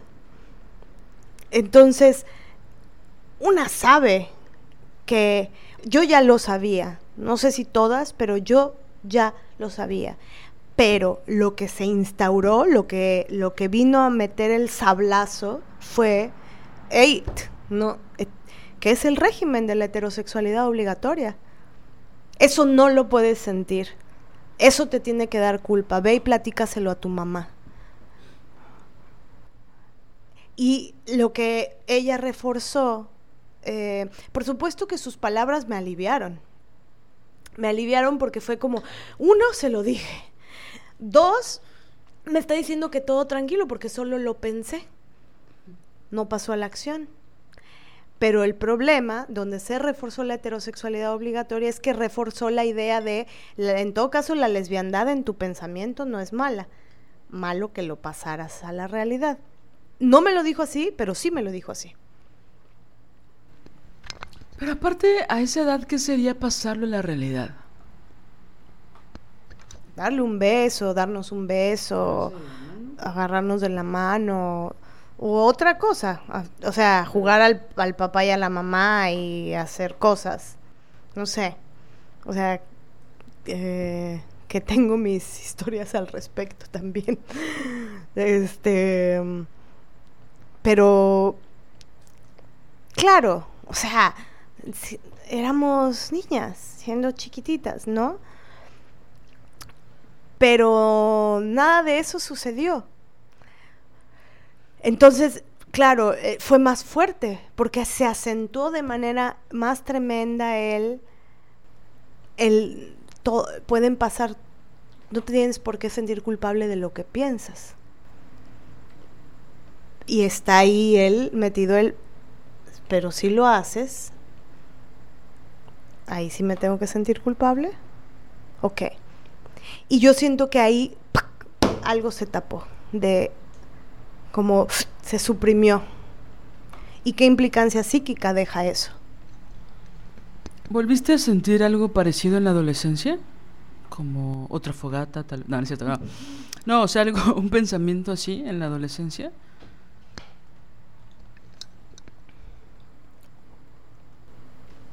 No sé si. No, no, no creo que de la misma forma. Em, pero también algo que he descubierto en todo este proceso de análisis es que eh, tuve la presencia de mujeres muy importantes en mi vida, siempre estuvo latente, ¿no? Siempre tenía mi mejor gran amiga de primer año, de segundo año, de tercer año, de cuarto año, de quinto año, y eran, eh, o sea, era pues amor, ¿no? No recuerdo haber sentido esto así tal cual, pero creo que se empezó a construir otra cosa que tal vez tenía que ver con, sí, somos muy amigas, queremos estar todo el tiempo juntas, queremos estar, ¿no? Yo le pedí a mi mamá que me dejara ir a casa de mi amiga, ella le pedía a su mamá que quería estar en mi casa, nos la pasábamos todas las tardes juntas, o sea, como una gran presencia de eso. Y... Mm, pero eso en la primaria. Eso en la primaria. Eh, sí, eso en la primaria. En la secundaria no. Sí tuve muy buenas, eh, mis mejores amigas de la primaria, la secundaria, del primero, segundo y tercero de secundaria, pero ahí como estaba, había tanto niñerío. El bullicio de los niños y los niños y los novios y los besos y ta, mitigaba, pienso yo, mucho la relación con las niñas. A diferencia de la primaria. En la primaria casi no estás con niños. En la primaria estás con tus amiguitas. Mucho. La secundaria, eso sí tenía mis amigas, pero todo era como de, nos gusta este niño, eh, ya llegó el 14 de febrero, vamos a mandarle la cartita a este niño, recibí tales cartitas. Los niños, los niños, los niños, ¿no? en la secundaria. Y en la prepa, no. Yo estaba clavadísima con este novio de los siete años. Entonces, no. ¿Recuerdas en la primaria y en la, en la adolescencia o en la secundaria cuáles eran los referentes que tenías de mujeres lesbianas? O sea, ¿cómo, cómo ¿Cómo estaba esa presencia ahí? Porque bueno, por ejemplo, en las películas y en los medios y así, hubo un tiempo que empezó a haber mucha presencia de los hombres gays, ¿no? Como que aceptaban su presencia siempre y cuando fueran los estilistas o los modistas, eran muy divertidos, ¿no? Los llenaban de estereotipos que eran como más tolerantes con los hombres gays, pero en las narrativas de ficción no había eh, mujeres lesbianas, ¿no? que pudieran ser divertidas y que no pudieras ir a tomarte una sopa con una lesbiana que siempre tenía disponible, ¿no? No había una idea así de las mujeres lesbianas, siempre y digo, tampoco es una cosa maravillosa poner a los hombres gays ahí porque pues está lleno de estereotipos y de muchísimos prejuicios y también está jodido eso, ¿no? Porque se piensa que solo los gays les interesa ser estilistas o, ser este modistas o qué sé yo, ¿no? Y pues bueno, eso es un estereotipo y es un prejuicio. Pero de las mujeres lesbianas ni siquiera hay un referente, ¿no? ¿Tú recuerdas en tu niñez, después de este suceso, o en la adolescencia, cuando hubo este despertar sexual con los niños o con los chicos, pues? ¿Recuerdas algún referente lésbico que te llamara la atención o que vieras con aversión o algo así? cómo se nombraba en tu casa a las lesbianas? Creo que no se nombraba en mi casa propiamente a las lesbianas, pero pienso que sí tuve un referente lésbico muy importante, el más importante y crucial de toda mi vida, que, que fue la relación que tuvo mi mamá con mi madrina, que si bien no fue una relación lésbica, era una relación absolutamente, profundamente entrañable. Mi madrina llegó a vivir a, mi casa. A mi madrina la conocí, no es mi madrina de nacimiento, ni de tres años, ni de nada religioso. Mi madrina eh, llegó a vivir a mi casa cuando yo tenía ocho años. Y llegó a mi casa porque se hizo muy amiga de mi mamá, mi mamá se hizo muy amiga de ella, mi mamá estaba embarazada de su segundo, de su segunda hija, de mi primera hermana, entonces eh, mi madrina comenzó, era, se fue a vivir con mi mamá porque un poco se estaban acompañando y la iba a acompañar en su proceso de embarazo. Mi madrina es como mi segunda mamá. Y hasta la fecha ellas viven juntas en la misma casa. Desde mis ocho, años hasta mis 40 años, ellas siguen viviendo juntas. Y Tuli, mi madrina, mi mamá, son mi más grande referente del amor entre mujeres, de la complicidad, de la ternura, de, lo que es defender a la otra, ¿no? Eh, mi madrina junto con mi mamá nos han defendido ferozmente a nosotras. Eh, mi madrina nos sigue defendiendo de los de mi papá, ¿no? Em, es decir, eh, la célula de amor y célula política en el bello y profundo sentido de esa palabra. y pienso que ese referente es mi más grande referente lésbico en realidad el amor profundo entre dos mujeres que tejen vida, que hacen vida juntas, que, mm, que son la una para la otra, que, se defienden juntas del mundo, ¿no? Que, mm, que crían, que crean vida, que me enseñaron del amor, de la ternura. Entonces, sin duda, ese es mi más grande referente repito, ¿no? Aunque tal vez no, no sea propiamente una relación lésbica o que ellas no la nombren así, para mí, como yo lo leo, es, es así. Dos mujeres que se aman, que cuidan, que crían, ¿no? Que cultivan la vida. Y en el rango de lo cultural, este, Tomates Verdes Fritos fue una película crucial para mí también. Hay un referente, es, un referente lésbico totalmente, que mitiga, ¿no? Porque una de las críticas que se hace de Tomates Verdes Fritos es que la historia, la novela, en la novela, ellas dos, las dos protagonistas, sí tienen una relación amorosa. Es decir, no solo son amigas, es una relación lésbica. Y en la película quitan, quitan el, erotismo entre ellas y las ponen como que solo son amigas. Pero en la historia real, no.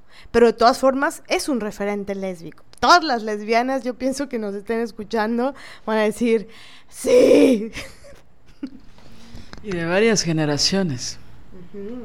Sí. Mm, Sí, hay, hay, hay por ahí algunos encuentros eróticos entre los personajes, pero muy mm, que no que no se consuman, ¿no? Como que todo se deja en el rango de la amistad, que no pasa a lo sexual, ¿no?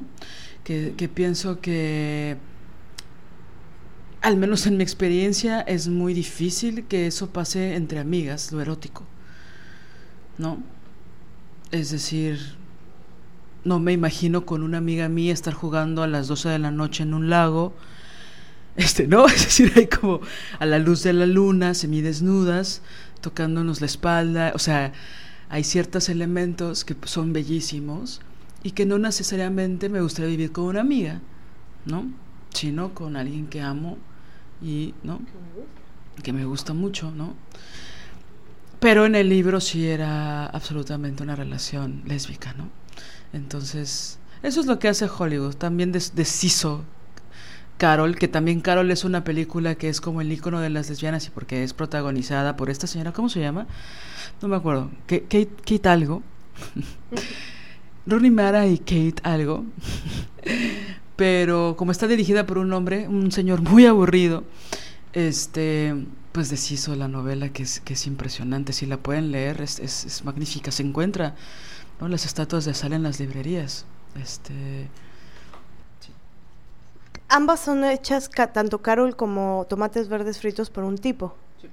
Sí. es que eso es lo que pasa con la lesbomisoginia. Que hay un intento de ser lesbiana sin cuerpo, ¿no? Es decir, eh, una de las visiones, hay dos tipos de visiones eh, de la lesbiandad desde la miseria de la mirada masculina una de sus, porque pues son, son limitaditos, ¿no? Entonces tienen dos. Una es una visión por neta, es, es decir, lesbianas hipersexualizadas eh, para el uso, abuso y consumo eh, de, de los míseros gamborimbos masculinos. Esa es una de sus visiones.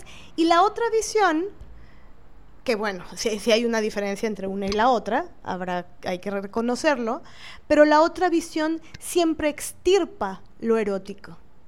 Entonces, sí son, sí están, sí dedican la vida una a la otra, ta, ta, ta, ta, ta, pero el beso de la novela que está planteado y que está escrito, el beso no lo ponen.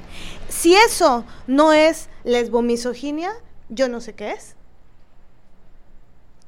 Entonces, estas cosas de, sí, pero claro, nada sexual, sí, pero claro, nada erótico, sí, pero claro, como, como de todas amigas pero no lesbianas, eso es lesbomisoginia. Pero bueno, no, no, no es el episodio de la lesbomisoginia.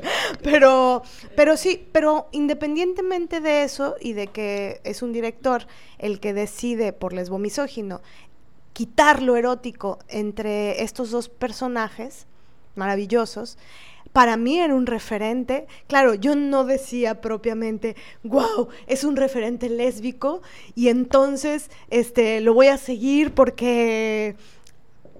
No, pero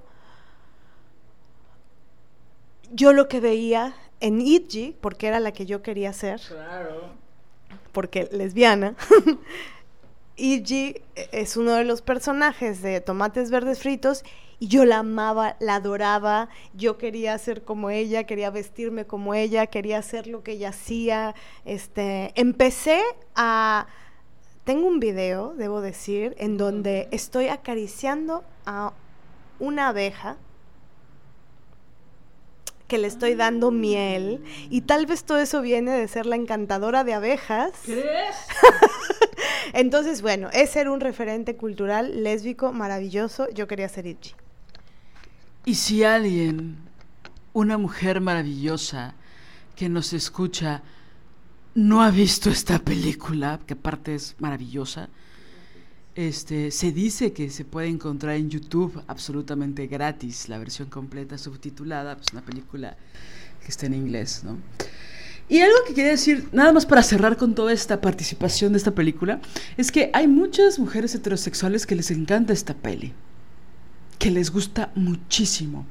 Y yo pienso que eso es algo maravilloso, porque claro, a una le gustaría encontrarse con una amiga así, con una amiga que te defienda del tipo que te golpea, con una amiga que va, que, que, que te contagia de su libertad, que te ama profundamente, que hay una complicidad de muchos años. Es decir, ¿quién no quiere una amiga así? ¿No? Con esa fuerza, donde hacen algunas acciones que no son moralmente bien vistas, pero que son absolutamente éticas. Entonces hay ¿no? esta complicidad de muchos años, estas historias de estas mujeres que son muchísimas, que no se cuentan normalmente. ¿no? Entonces, bueno, conozco muchísimas mujeres que, aman esta peli y que se ven en esos personajes y aparte, bueno, está magistralmente actuada, ¿no? Son unas actrices, todas, las cuatro, bueno, las cuatro son como las protas, ¿no? Pero todos los, todas las actrices de soporte son impresionantes, ¿no? Eh, pero bueno, después de hablar de esto, se encuentra en YouTube gratis. Bueno, eh, quisiera regresar un poquito a... Que esto no sé si me lo contestaste bien, Marianela. de mm, si volviste a sentir algo parecido en la adolescencia. Por otra mujer. Ajá, por otra adolescente. No, pienso que estaba muy distraída ahí con los chicos. Y tenía muy taponeado, muy, muy taponeado. O sea, ¿no? cuando digo taponeado es meter en un frasco y ponerle un tapón y guardarlo en el cajón. O sea, tenía encerrado, taponeado el, ese tema. Y muy distraída con los niños, muy, muy. Regresando a los novios, eh, en la adolescencia, cuando otras chicas hablaban de sus novios, ¿tú presumías o hablabas del tuyo? O sea, era como una especie de... Hablo, con esto quiero hablar un poco de la pertenencia, ¿no? Como de yo soy de este grupo, por así decirlo, de las niñas que sí tienen un novio. ¿Había algo que se formulaba así en ti? No, porque era la puta por tener novio. Entonces, ahí había mucha presión. O sea, también el contexto en el que yo me, en el que crecí. Yo nací en el puerto de Veracruz. Eh, eh, Veracruz es un em, lugar, un estado. No, bueno, no, no puedo hablar por el estado, pero al menos el puerto de Veracruz es una ciudad eh, muy retrógrada, muy reaccionaria. Em, los gobiernos de extrema derecha han, gobernado este, esta ciudad, eh, el Estado, la cantidad de violencia, de, reaccionarismo, de fascistas, de, es decir, es difícil, ¿no? Y aparte de esto, fui en una escuela técnica, industrial, militarizada en realidad, ¿no? A los chicos los tenían que ir con rape de rapados como de militares. Eh, las niñas tenían, o sea, era, era absolutamente estricta la escuela. Era una muy buena escuela, o sea, todo el mundo en Veracruz, en las de las escuelas públicas, era una de las escuelas que se quiere entrar. Haces examen para entrar y bueno, algunas personas quedan, otros no. Pero, pero es mega estricta. Entonces, en ese contexto de tanta cosa tan reaccionaria, eh, claro, es que si le obligan a unos niños de 14 años, 13, eh, a traer corte militar, y si te tratan de la mierda, ¿no? Pues obviamente todo eso va generando pensamiento. Y las maestras y las prefectas tenían instrucciones clarísimas de sometimiento, ¿no? Entonces, tener, si tú, si tú a mí me llegaron a expulsar tres días porque me vieron agarrada de la mano con el novio. Agarrada de la mano, expulsada tres días. La vez que me rompieron la boca, eh, el director de la escuela, porque bueno, fuimos a ver qué tal, porque me habían reventado la boca, el director dijo, bueno, su hija tiene un historial. Mi historial era que me había agarrado de la mano. ¿No? Entonces quiero, si, si vamos a abrir el si vamos a abrir el historial a estas niñas que hicieron esto, también vamos a abrir el historial de, casi le faltó decir, de la puta esta que tenemos aquí sentada. Entonces, ese es el contexto. Entonces, no, yo la verdad no lo viví como, wow, soy la que tiene novio, este, no, no lo recuerdo así. Y tampoco creo que mi educación ayudó a que no, por, no te tienes por qué sentir superior a nada, a nadie. O sea, entonces, ¿soy superior porque tengo novio? No, no, no era parte de cómo me educó mi madre. Entonces eso no estuvo presente en mí, al menos. yo pienso que esta visión eh, fascistoide y militarizada de las secundarias no creo que sea algo que se reduzca al puerto de Veracruz. Es decir, yo viví algo muy similar en la Ciudad de México.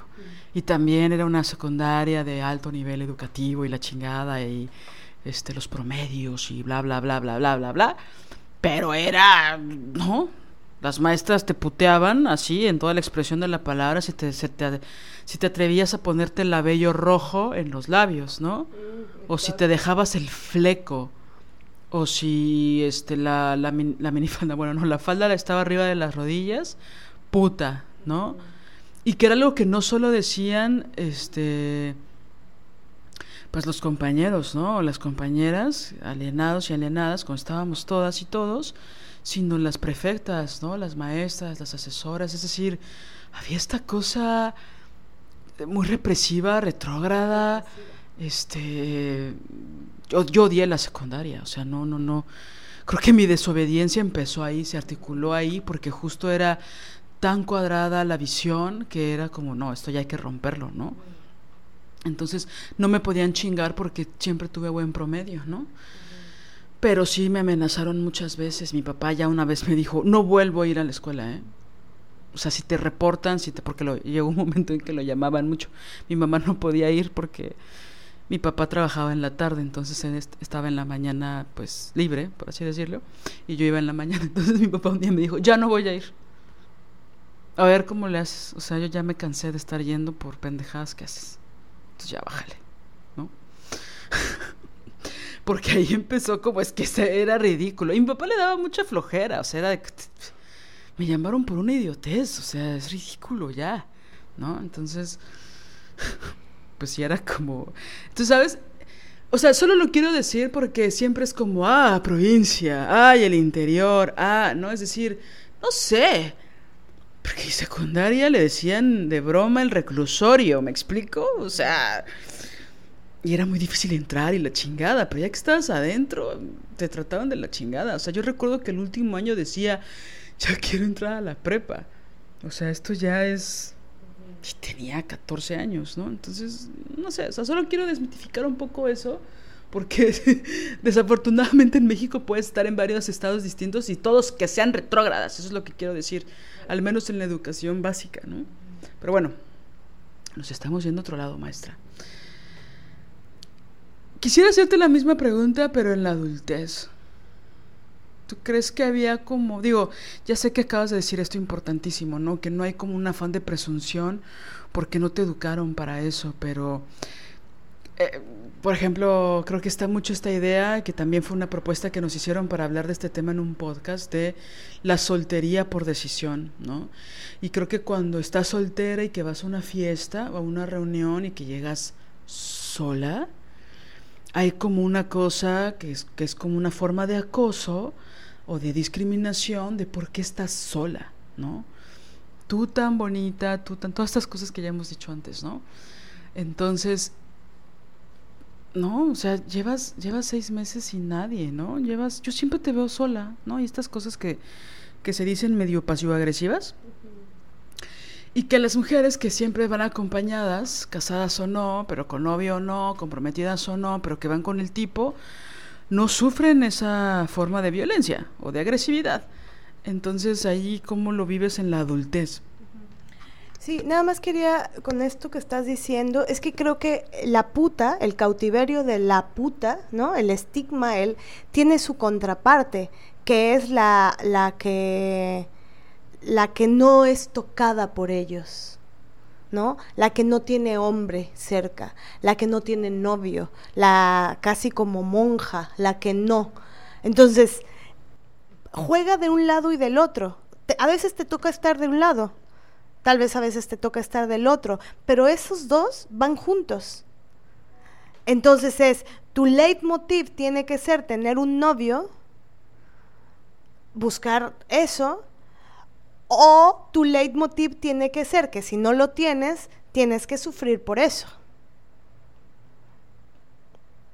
Entonces, em, es algo que va jugando, va jugándose. Y al final todo es en relación a ellos. ¿Tienes o no tienes? ¿Besaste o no besaste?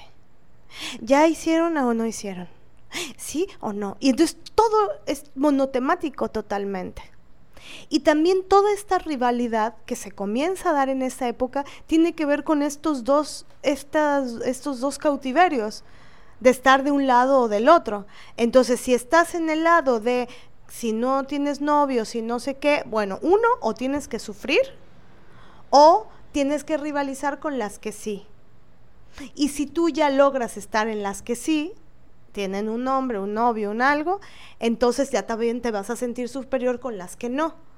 Y ahí empieza el, el caldo de cultivo para la misoginia entre nosotras, ahí comienza. Y no solamente es entre, entre alumnas, es entre maestras, de maestras a alumnas. Y de alumnas a maestras tal vez, pienso que menos en esa época, pero, pero es un caldo de cultivo para eh, la transmisión de la misoginia entre mujeres. Ahorita que dijiste eso, me, me, recordaste como una promesa que me quise hacer en la secundaria, de que fue, perdón, que fue yo cuando sea adulta no quiero ser como estas tipas, como las perfectas de secundaria. O sea, como, creo que lo logré, amigas. Bueno, aún me faltan, ¿no? Este, tengo que morir para decir, lo logré, ¿no? Pero creo que ahí voy, ¿sabes? De no ser una pinche conservadora chingando a las adolescentes, puteándolas, eh, metiéndome en sus vidas sexuales imaginarias de estas tipas medio perversas, medio... Sí, o sea, como... Ay, güey, ¿no? En lugar de ser un, una fuente de agua fresca, donde a lo mejor no puedes hablar de ciertas cosas en tu casa, pero te acercas a estas mujeres que ya vivieron cosas, que no hay un lazo emocional eh, de buenas costumbres, entre comillas, y de, ¿no? Sino de poder hablar con libertad. No, no hubo eso nunca con esas mujeres. ¿No? Había una cosa ahí de represión y de lo que debiera ser una señorita y siéntate de esta forma y párate de esta forma y que no hagas parecer que eres una puta y bájate la, la falda, ¿no? Abajo de la rodilla para que no pensemos que quieres con el maestro de educación física, ¿no? O qué sé yo, ¿no? Qué horrible fue la secundaria. Bueno, ya hablamos de eso, vamos a tranquilizarnos. Bueno.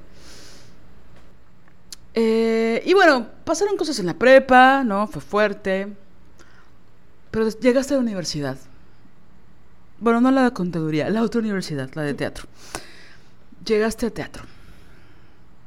Ciudad de México, los ochentas. No, no es cierto. No, 2000. Siglo XXI. Siglo XXI. y bueno, se, se, supone que en el teatro pues todo el mundo es libre, ¿no? Y no sé qué. Libertinaje, ¿no? Usan esa palabra estúpida que me caga siempre. Pero bueno. Hay formas, hay expresiones que son más libres en el ámbito sexual, ¿no? No tanto mental ni artístico, pero bueno, en el sexual sí. Eh, y bueno, pues también ah, de repente, supongo que te pasó que en la escuela, bueno, tu escuela es chiquita, ¿no? O sea, me refiero a que la población era, digo, en comparación de, no sé, la Facultad de Filosofía y Letras, la hermosa facultad, sobre todo es hermosa cuando la toman las mujeres. Bueno, eh, pues obviamente empezaste a ver un buen de güeyes que eran gays y supongo que una población importante, no sé qué tan grande, probablemente no, de mujeres que eran lesbianas o que son lesbianas, ¿no? La pregunta es, ¿cómo te comenzaste a relacionar con las lesbianas en el teatro? No, en realidad había una población de heterosexuales, había una población de gays, pero no había una gran comunidad lésbica. Yo solo tenía una amiga lesbiana, tuve una amiga lesbiana en la universidad, em, y era la única del grupo y de, la, de todos los grupos. Entonces no, no había eso. Ni tenía maestras lesbianas. Eh, ahora, lo que dices de eh, en el teatro, esta libertad, entre comillas, ta, ta, ta, sí, sí, estaba presente. Eh, la viví em, en mi caso, en mis tiempos, en esa escuela, yo sé que después empezaron a pasar cosas este, tremendísimas, ¿no? Pero yo, yo eh, lo viví bien. Em, sí creo que fue para mí, pues claro, de, de, la cárcel de en Veracruz, en estas escuelas. Este, ah, porque también en la prepa, que fui, tuve una prepa después en donde este, también mandaban a llamar a mi mamá porque yo y mi novio, porque nos vieron dándonos un beso, porque cómo es posible, o sea, un conservadurismo rancio, asqueroso, moraloide, espantoso, ¿no? Religioso ahí espantosísimo. Entonces, claro, Ciudad de México sí hubo un cambio, sin duda, y en la escuela de teatro otro cambio, y la verdad lo viví gozoso porque era libertad, madre mía, por favor, ¿no? O sea, em, lo viví gozosamente. Yo tuve demasiado deseo, deseo entre paréntesis, ¿no? De, de, estudiar teatro, de, de, tener una escuela donde pudiera estudiar el arte de la actuación. No era fácil entrar a esa universidad. Le costó a mi madre, a mi abuelita, a mi madrina mandarme a estudiar. Este, y, y, lo deseaba demasiado, ¿no? Y se logró, lo logré, lo logramos y fue maravilloso. Y no sé si contesté tu pregunta. Sí, pues bueno, siempre es la misma respuesta donde las lesbianas no existimos. Pero bueno. ¿Había lesbianas que admirabas siendo heterosexual? Pues en realidad no. No, no, no podía admirar a una mujer lesbiana porque en realidad no tenía cerca o no lo sabía, ¿no? Eso es importante.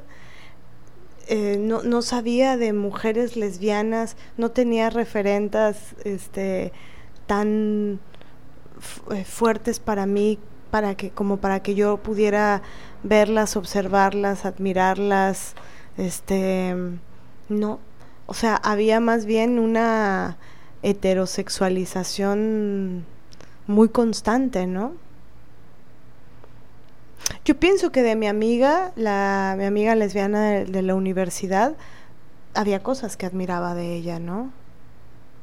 Su fuerza, por ejemplo, su valentía, eh, su forma de defender, de defenderme en algunos momentos cruciales de mi vida, pero aparte de ella, no, no tenía como, y, y, o una mujer más grande, ¿no?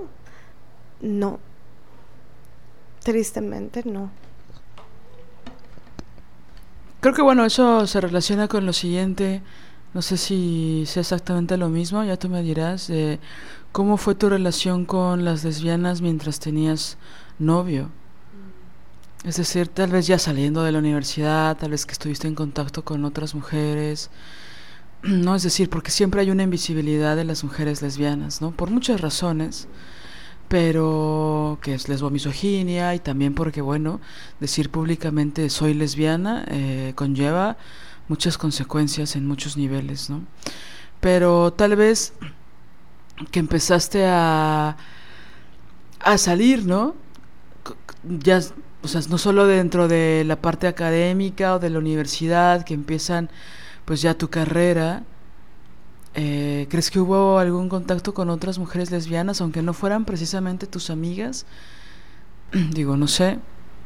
Eh, y bueno, tú teniendo tu novio o tu pareja súper formal o un chico con el que salías, ¿cómo, cómo era eso? Pienso que la primer mujer lesbiana con la que tuve contacto fue también en la secundaria.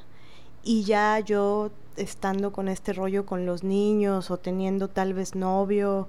Eh, hay una anécdota que no me acuerdo si ya conté aquí en el podcast, de que en la secundaria había una rampa, ¿no? Entrabas por un portón y había una rampa. Entonces por ahí entrábamos. Entonces yo siempre bajaba esa rampa que era larguísima y había una niña, una chava, que me gritaba, Marianela. Ya lo conté, ¿no? Entonces, em, todos los días que llegaba a la secundaria, este, ella, Marianela, pero así, o sea, retumbaba en toda la pinche, todo el pinche patio y así, ¿no? Otro, otro día, Marianela. Yo así de madre mía, me daba miedo en realidad, porque decía, porque ella era como la ruda, ¿no? Ella tenía la etiqueta de la ruda. Me acuerdo que tenía el cabello larguísimo, así todo chino, como caireles, pero era como ruda, Claro, ¿a qué le estaba yo diciendo ruda o a qué le decían ruda? ¿Qué significaba eso? ¿No? Y, ahorita voy a, ese punto. El chiste es que me decía chingue, chingue, chingue, chingue. Y un día me armé de valor con todo el miedo que podía tener y dije, ya estoy hasta la madre. Y entonces me le acerqué ¿no? Pero así fue un, eh, o sea, como que me le fui acercando, a hacer un trayecto larguísimo, me le fui acercando y así me le pegué, o sea, me, me le acerqué muchísimo y la besé, no, no es cierto, me le acerqué muchísimo y le dije, ¿qué pasó? Y ella, eh, ¿qué pasó de qué?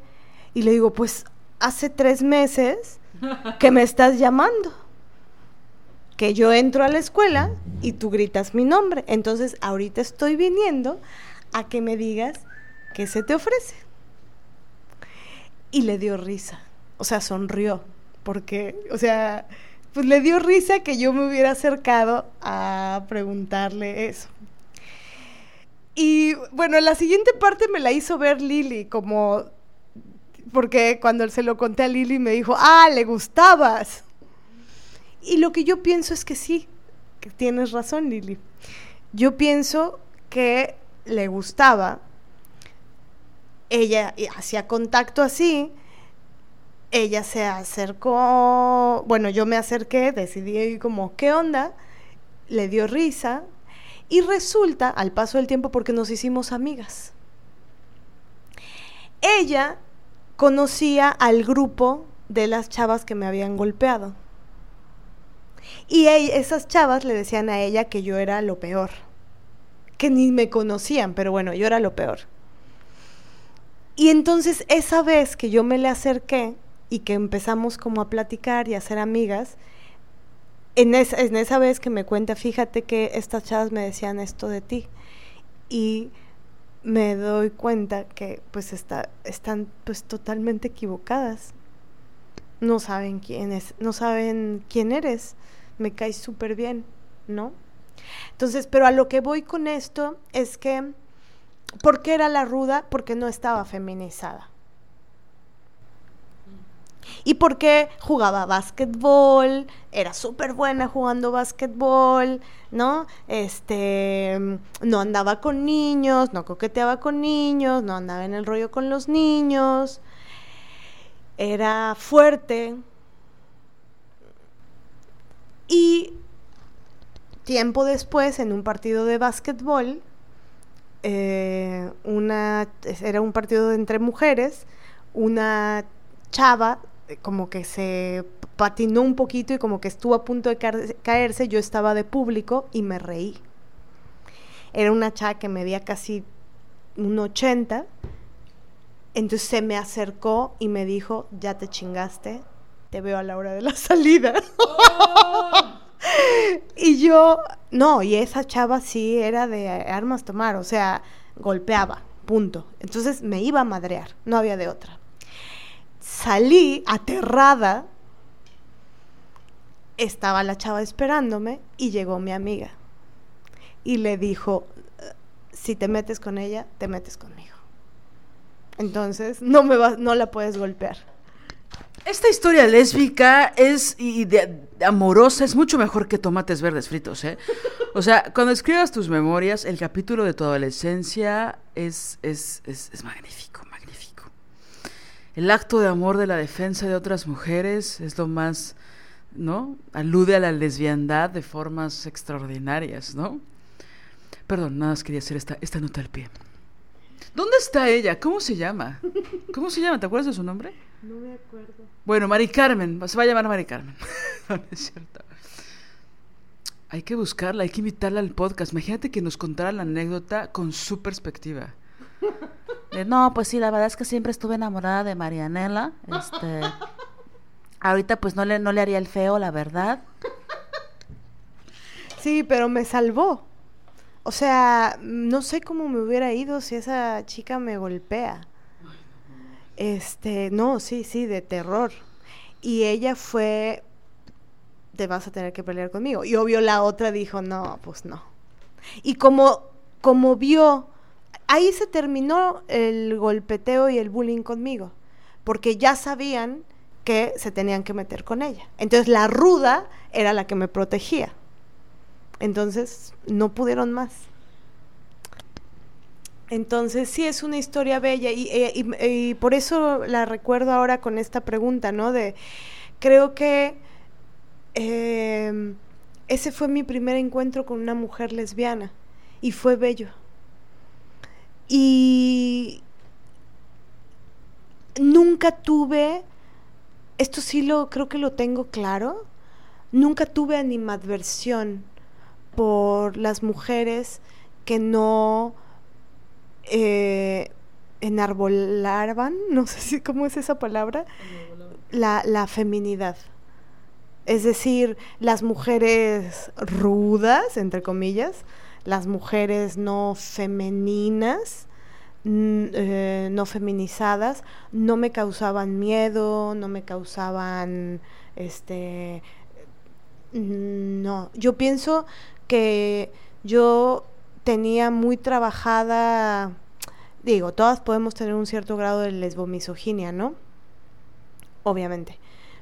Pero creo que a mí me ayudó mucho también parte de mi, mi propia educación.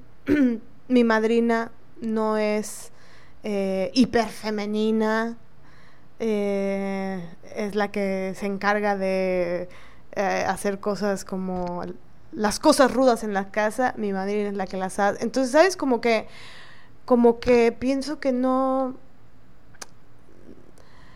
Eso me ayudó mucho, tener como muy mitigada la lesbofobia o el lesbodio, la lesbomisoginia, me ayudó a tener estos encuentros y que fueran bellos, ¿no?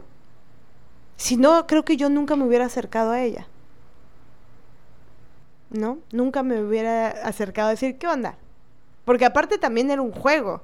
Fue un juego y fue un- una cierta ironía de, ¿qué pasó? ¿Qué pasó de qué? Pues tienes tres meses que me estás llamando. Un juego erótico, si me preguntas, ¿no? Entonces, este, esa fue la primera historia. Y después, pienso que los hombres obstaculizan mucho las relaciones entre mujeres heterosexuales y mujeres lesbianas.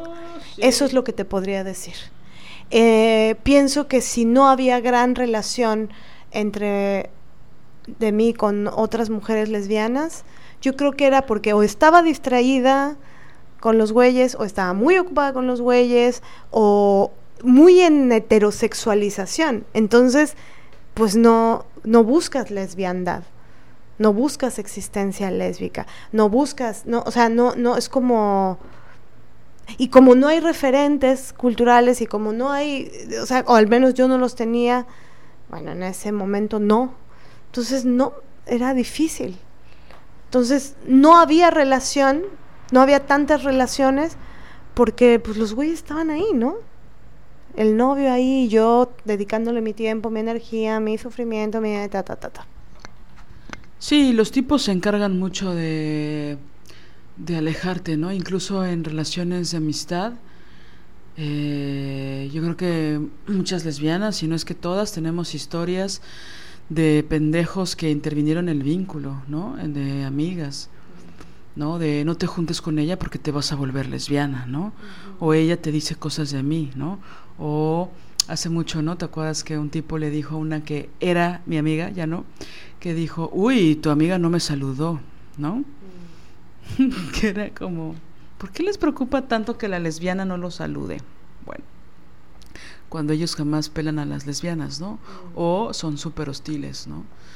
Entonces sí, muchas historias de no vayas ahí porque ese lugar es de lesbianas, no le hables a ella porque lo dicen como en broma, pero en realidad es una orden, ¿no? No te, no te acerques con, a ellas. Te pueden decir cosas. Sí. Y bueno, pues obviamente está toda la, la idea de la heterosexualidad. O sea, estás muy preocupada en que no te engañen, en sufrir, en, no, o sea, en un buen de cosas. Y también aquí con esta anécdota quisiera como un poco des, desmarcar el, porque esto es muy de la lesbomisoginia, ¿no? Alguien podría saltar a decir, bueno, pero era súper agresivo que tú entraras y gritaba tu nombre, ¿no? Entonces como la ruda, la lesbiana gritaba tu nombre, te hacía bullying. Y yo diría, mmm, las siete que me rompieron la boca no eran, no eran lesbianas. Entonces si vamos a hablar de violencia y de medir la violencia, yo fui golpeada por siete chicas que me reventaron la boca y no eran lesbianas. Creo que la chica lesbiana, este, su manera de acercarse a mí hubiera sido bueno que fuera otra, sin duda. Fue, fue, fue tosca, fue, este, era un tipo de bullying. Bajita la mano, pero sí era como, porque sí me atemorizaba. Sí, no, no bajita la mano, o sea, sí era, era agresivo, pero no me rompió la boca ella. Yo me le acerqué y súbito no pasó nada, ella me sonrió, no sé qué, nos hicimos amigas, me terminó defendiendo el resto de los años toda la secundaria. De todas esas otras que no eran lesbianas. Es decir, solamente esto lo digo porque está el gran estigma de la, eh, la lesbiana es violenta, ¿no? Pero nunca se ve la violencia eh, desde el otro lado. Entonces, solo como para puntuarlo y, dejarlo claro, ¿no? Sí, sí, sí, sí. Bueno, esta especificación que haces es muy incómoda para mucha gente, ¿no? Porque les gusta ponernos a las lesbianas en esa caja, ¿no? De... Y, y ahí quería como tal vez Mm, agregar algo, ¿no? De cuando dijiste de esta amiga de la secundaria, que dijiste ella era fuerte. Yo creo que todas las mujeres somos fuertes, solo que ella no se avergonzaba de su fuerza, no la ocultaba. ¿Sabes? Porque, exactamente, totalmente. Perdón, Sí, totalmente, porque yo fui muy fuerte al acercarme. O sea, tremendos ovarios que tenía a mis 13 años. Con todo el miedo me la acerqué y le dije, ¿qué onda?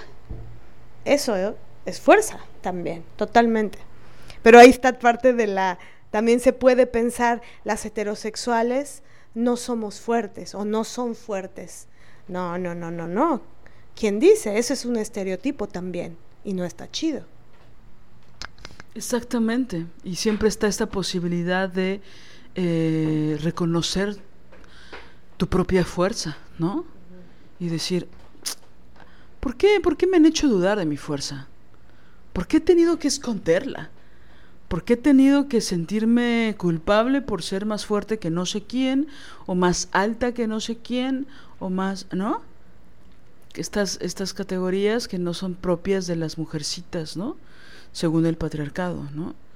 Entonces, nada, o sea, solo como que quería agregar eso, ¿no? Es decir, hay una fuerza en todas nosotras. El problema es que nos hacen sentirnos inseguras con esa fuerza o avergonzarnos de esa fuerza. Y hay otras que necesitamos muy pronto, porque así nos va en, en la vida, en el callejón de los madrazos que es la vida, tenemos que sacar esa fuerza o nos aniquilan. Entonces después te das cuenta de que esa fuerza la puedes usar a tu favor y no solo en defensa de ti misma, sino de otras mujeres, ¿no? Entonces, ahí está la, la vuelta de tuerca al patriarcado, ¿no? Y ya después puedes defender a tu mamá o ¿no? a tus hermanas, a tus amigas, a tus hijas, etcétera. Así concluimos con la primera parte de este episodio. Espéranos a la siguiente semana para poder escuchar la segunda y última parte de cómo Marianela abandonó la heterosexualidad obligatoria. Si deseas apoyar este proyecto, puedes hacerlo en nuestra cuenta bancaria Scotiabank, número de tarjeta 4421-7700-8007-6632, a nombre de Marianela González Villa, o bien en nuestra cuenta PayPal desobedientesguerrilla.gmail.com. Cualquier aportación es bienvenida. Música original de Alina Maldonado, diseño original de Ori Jane.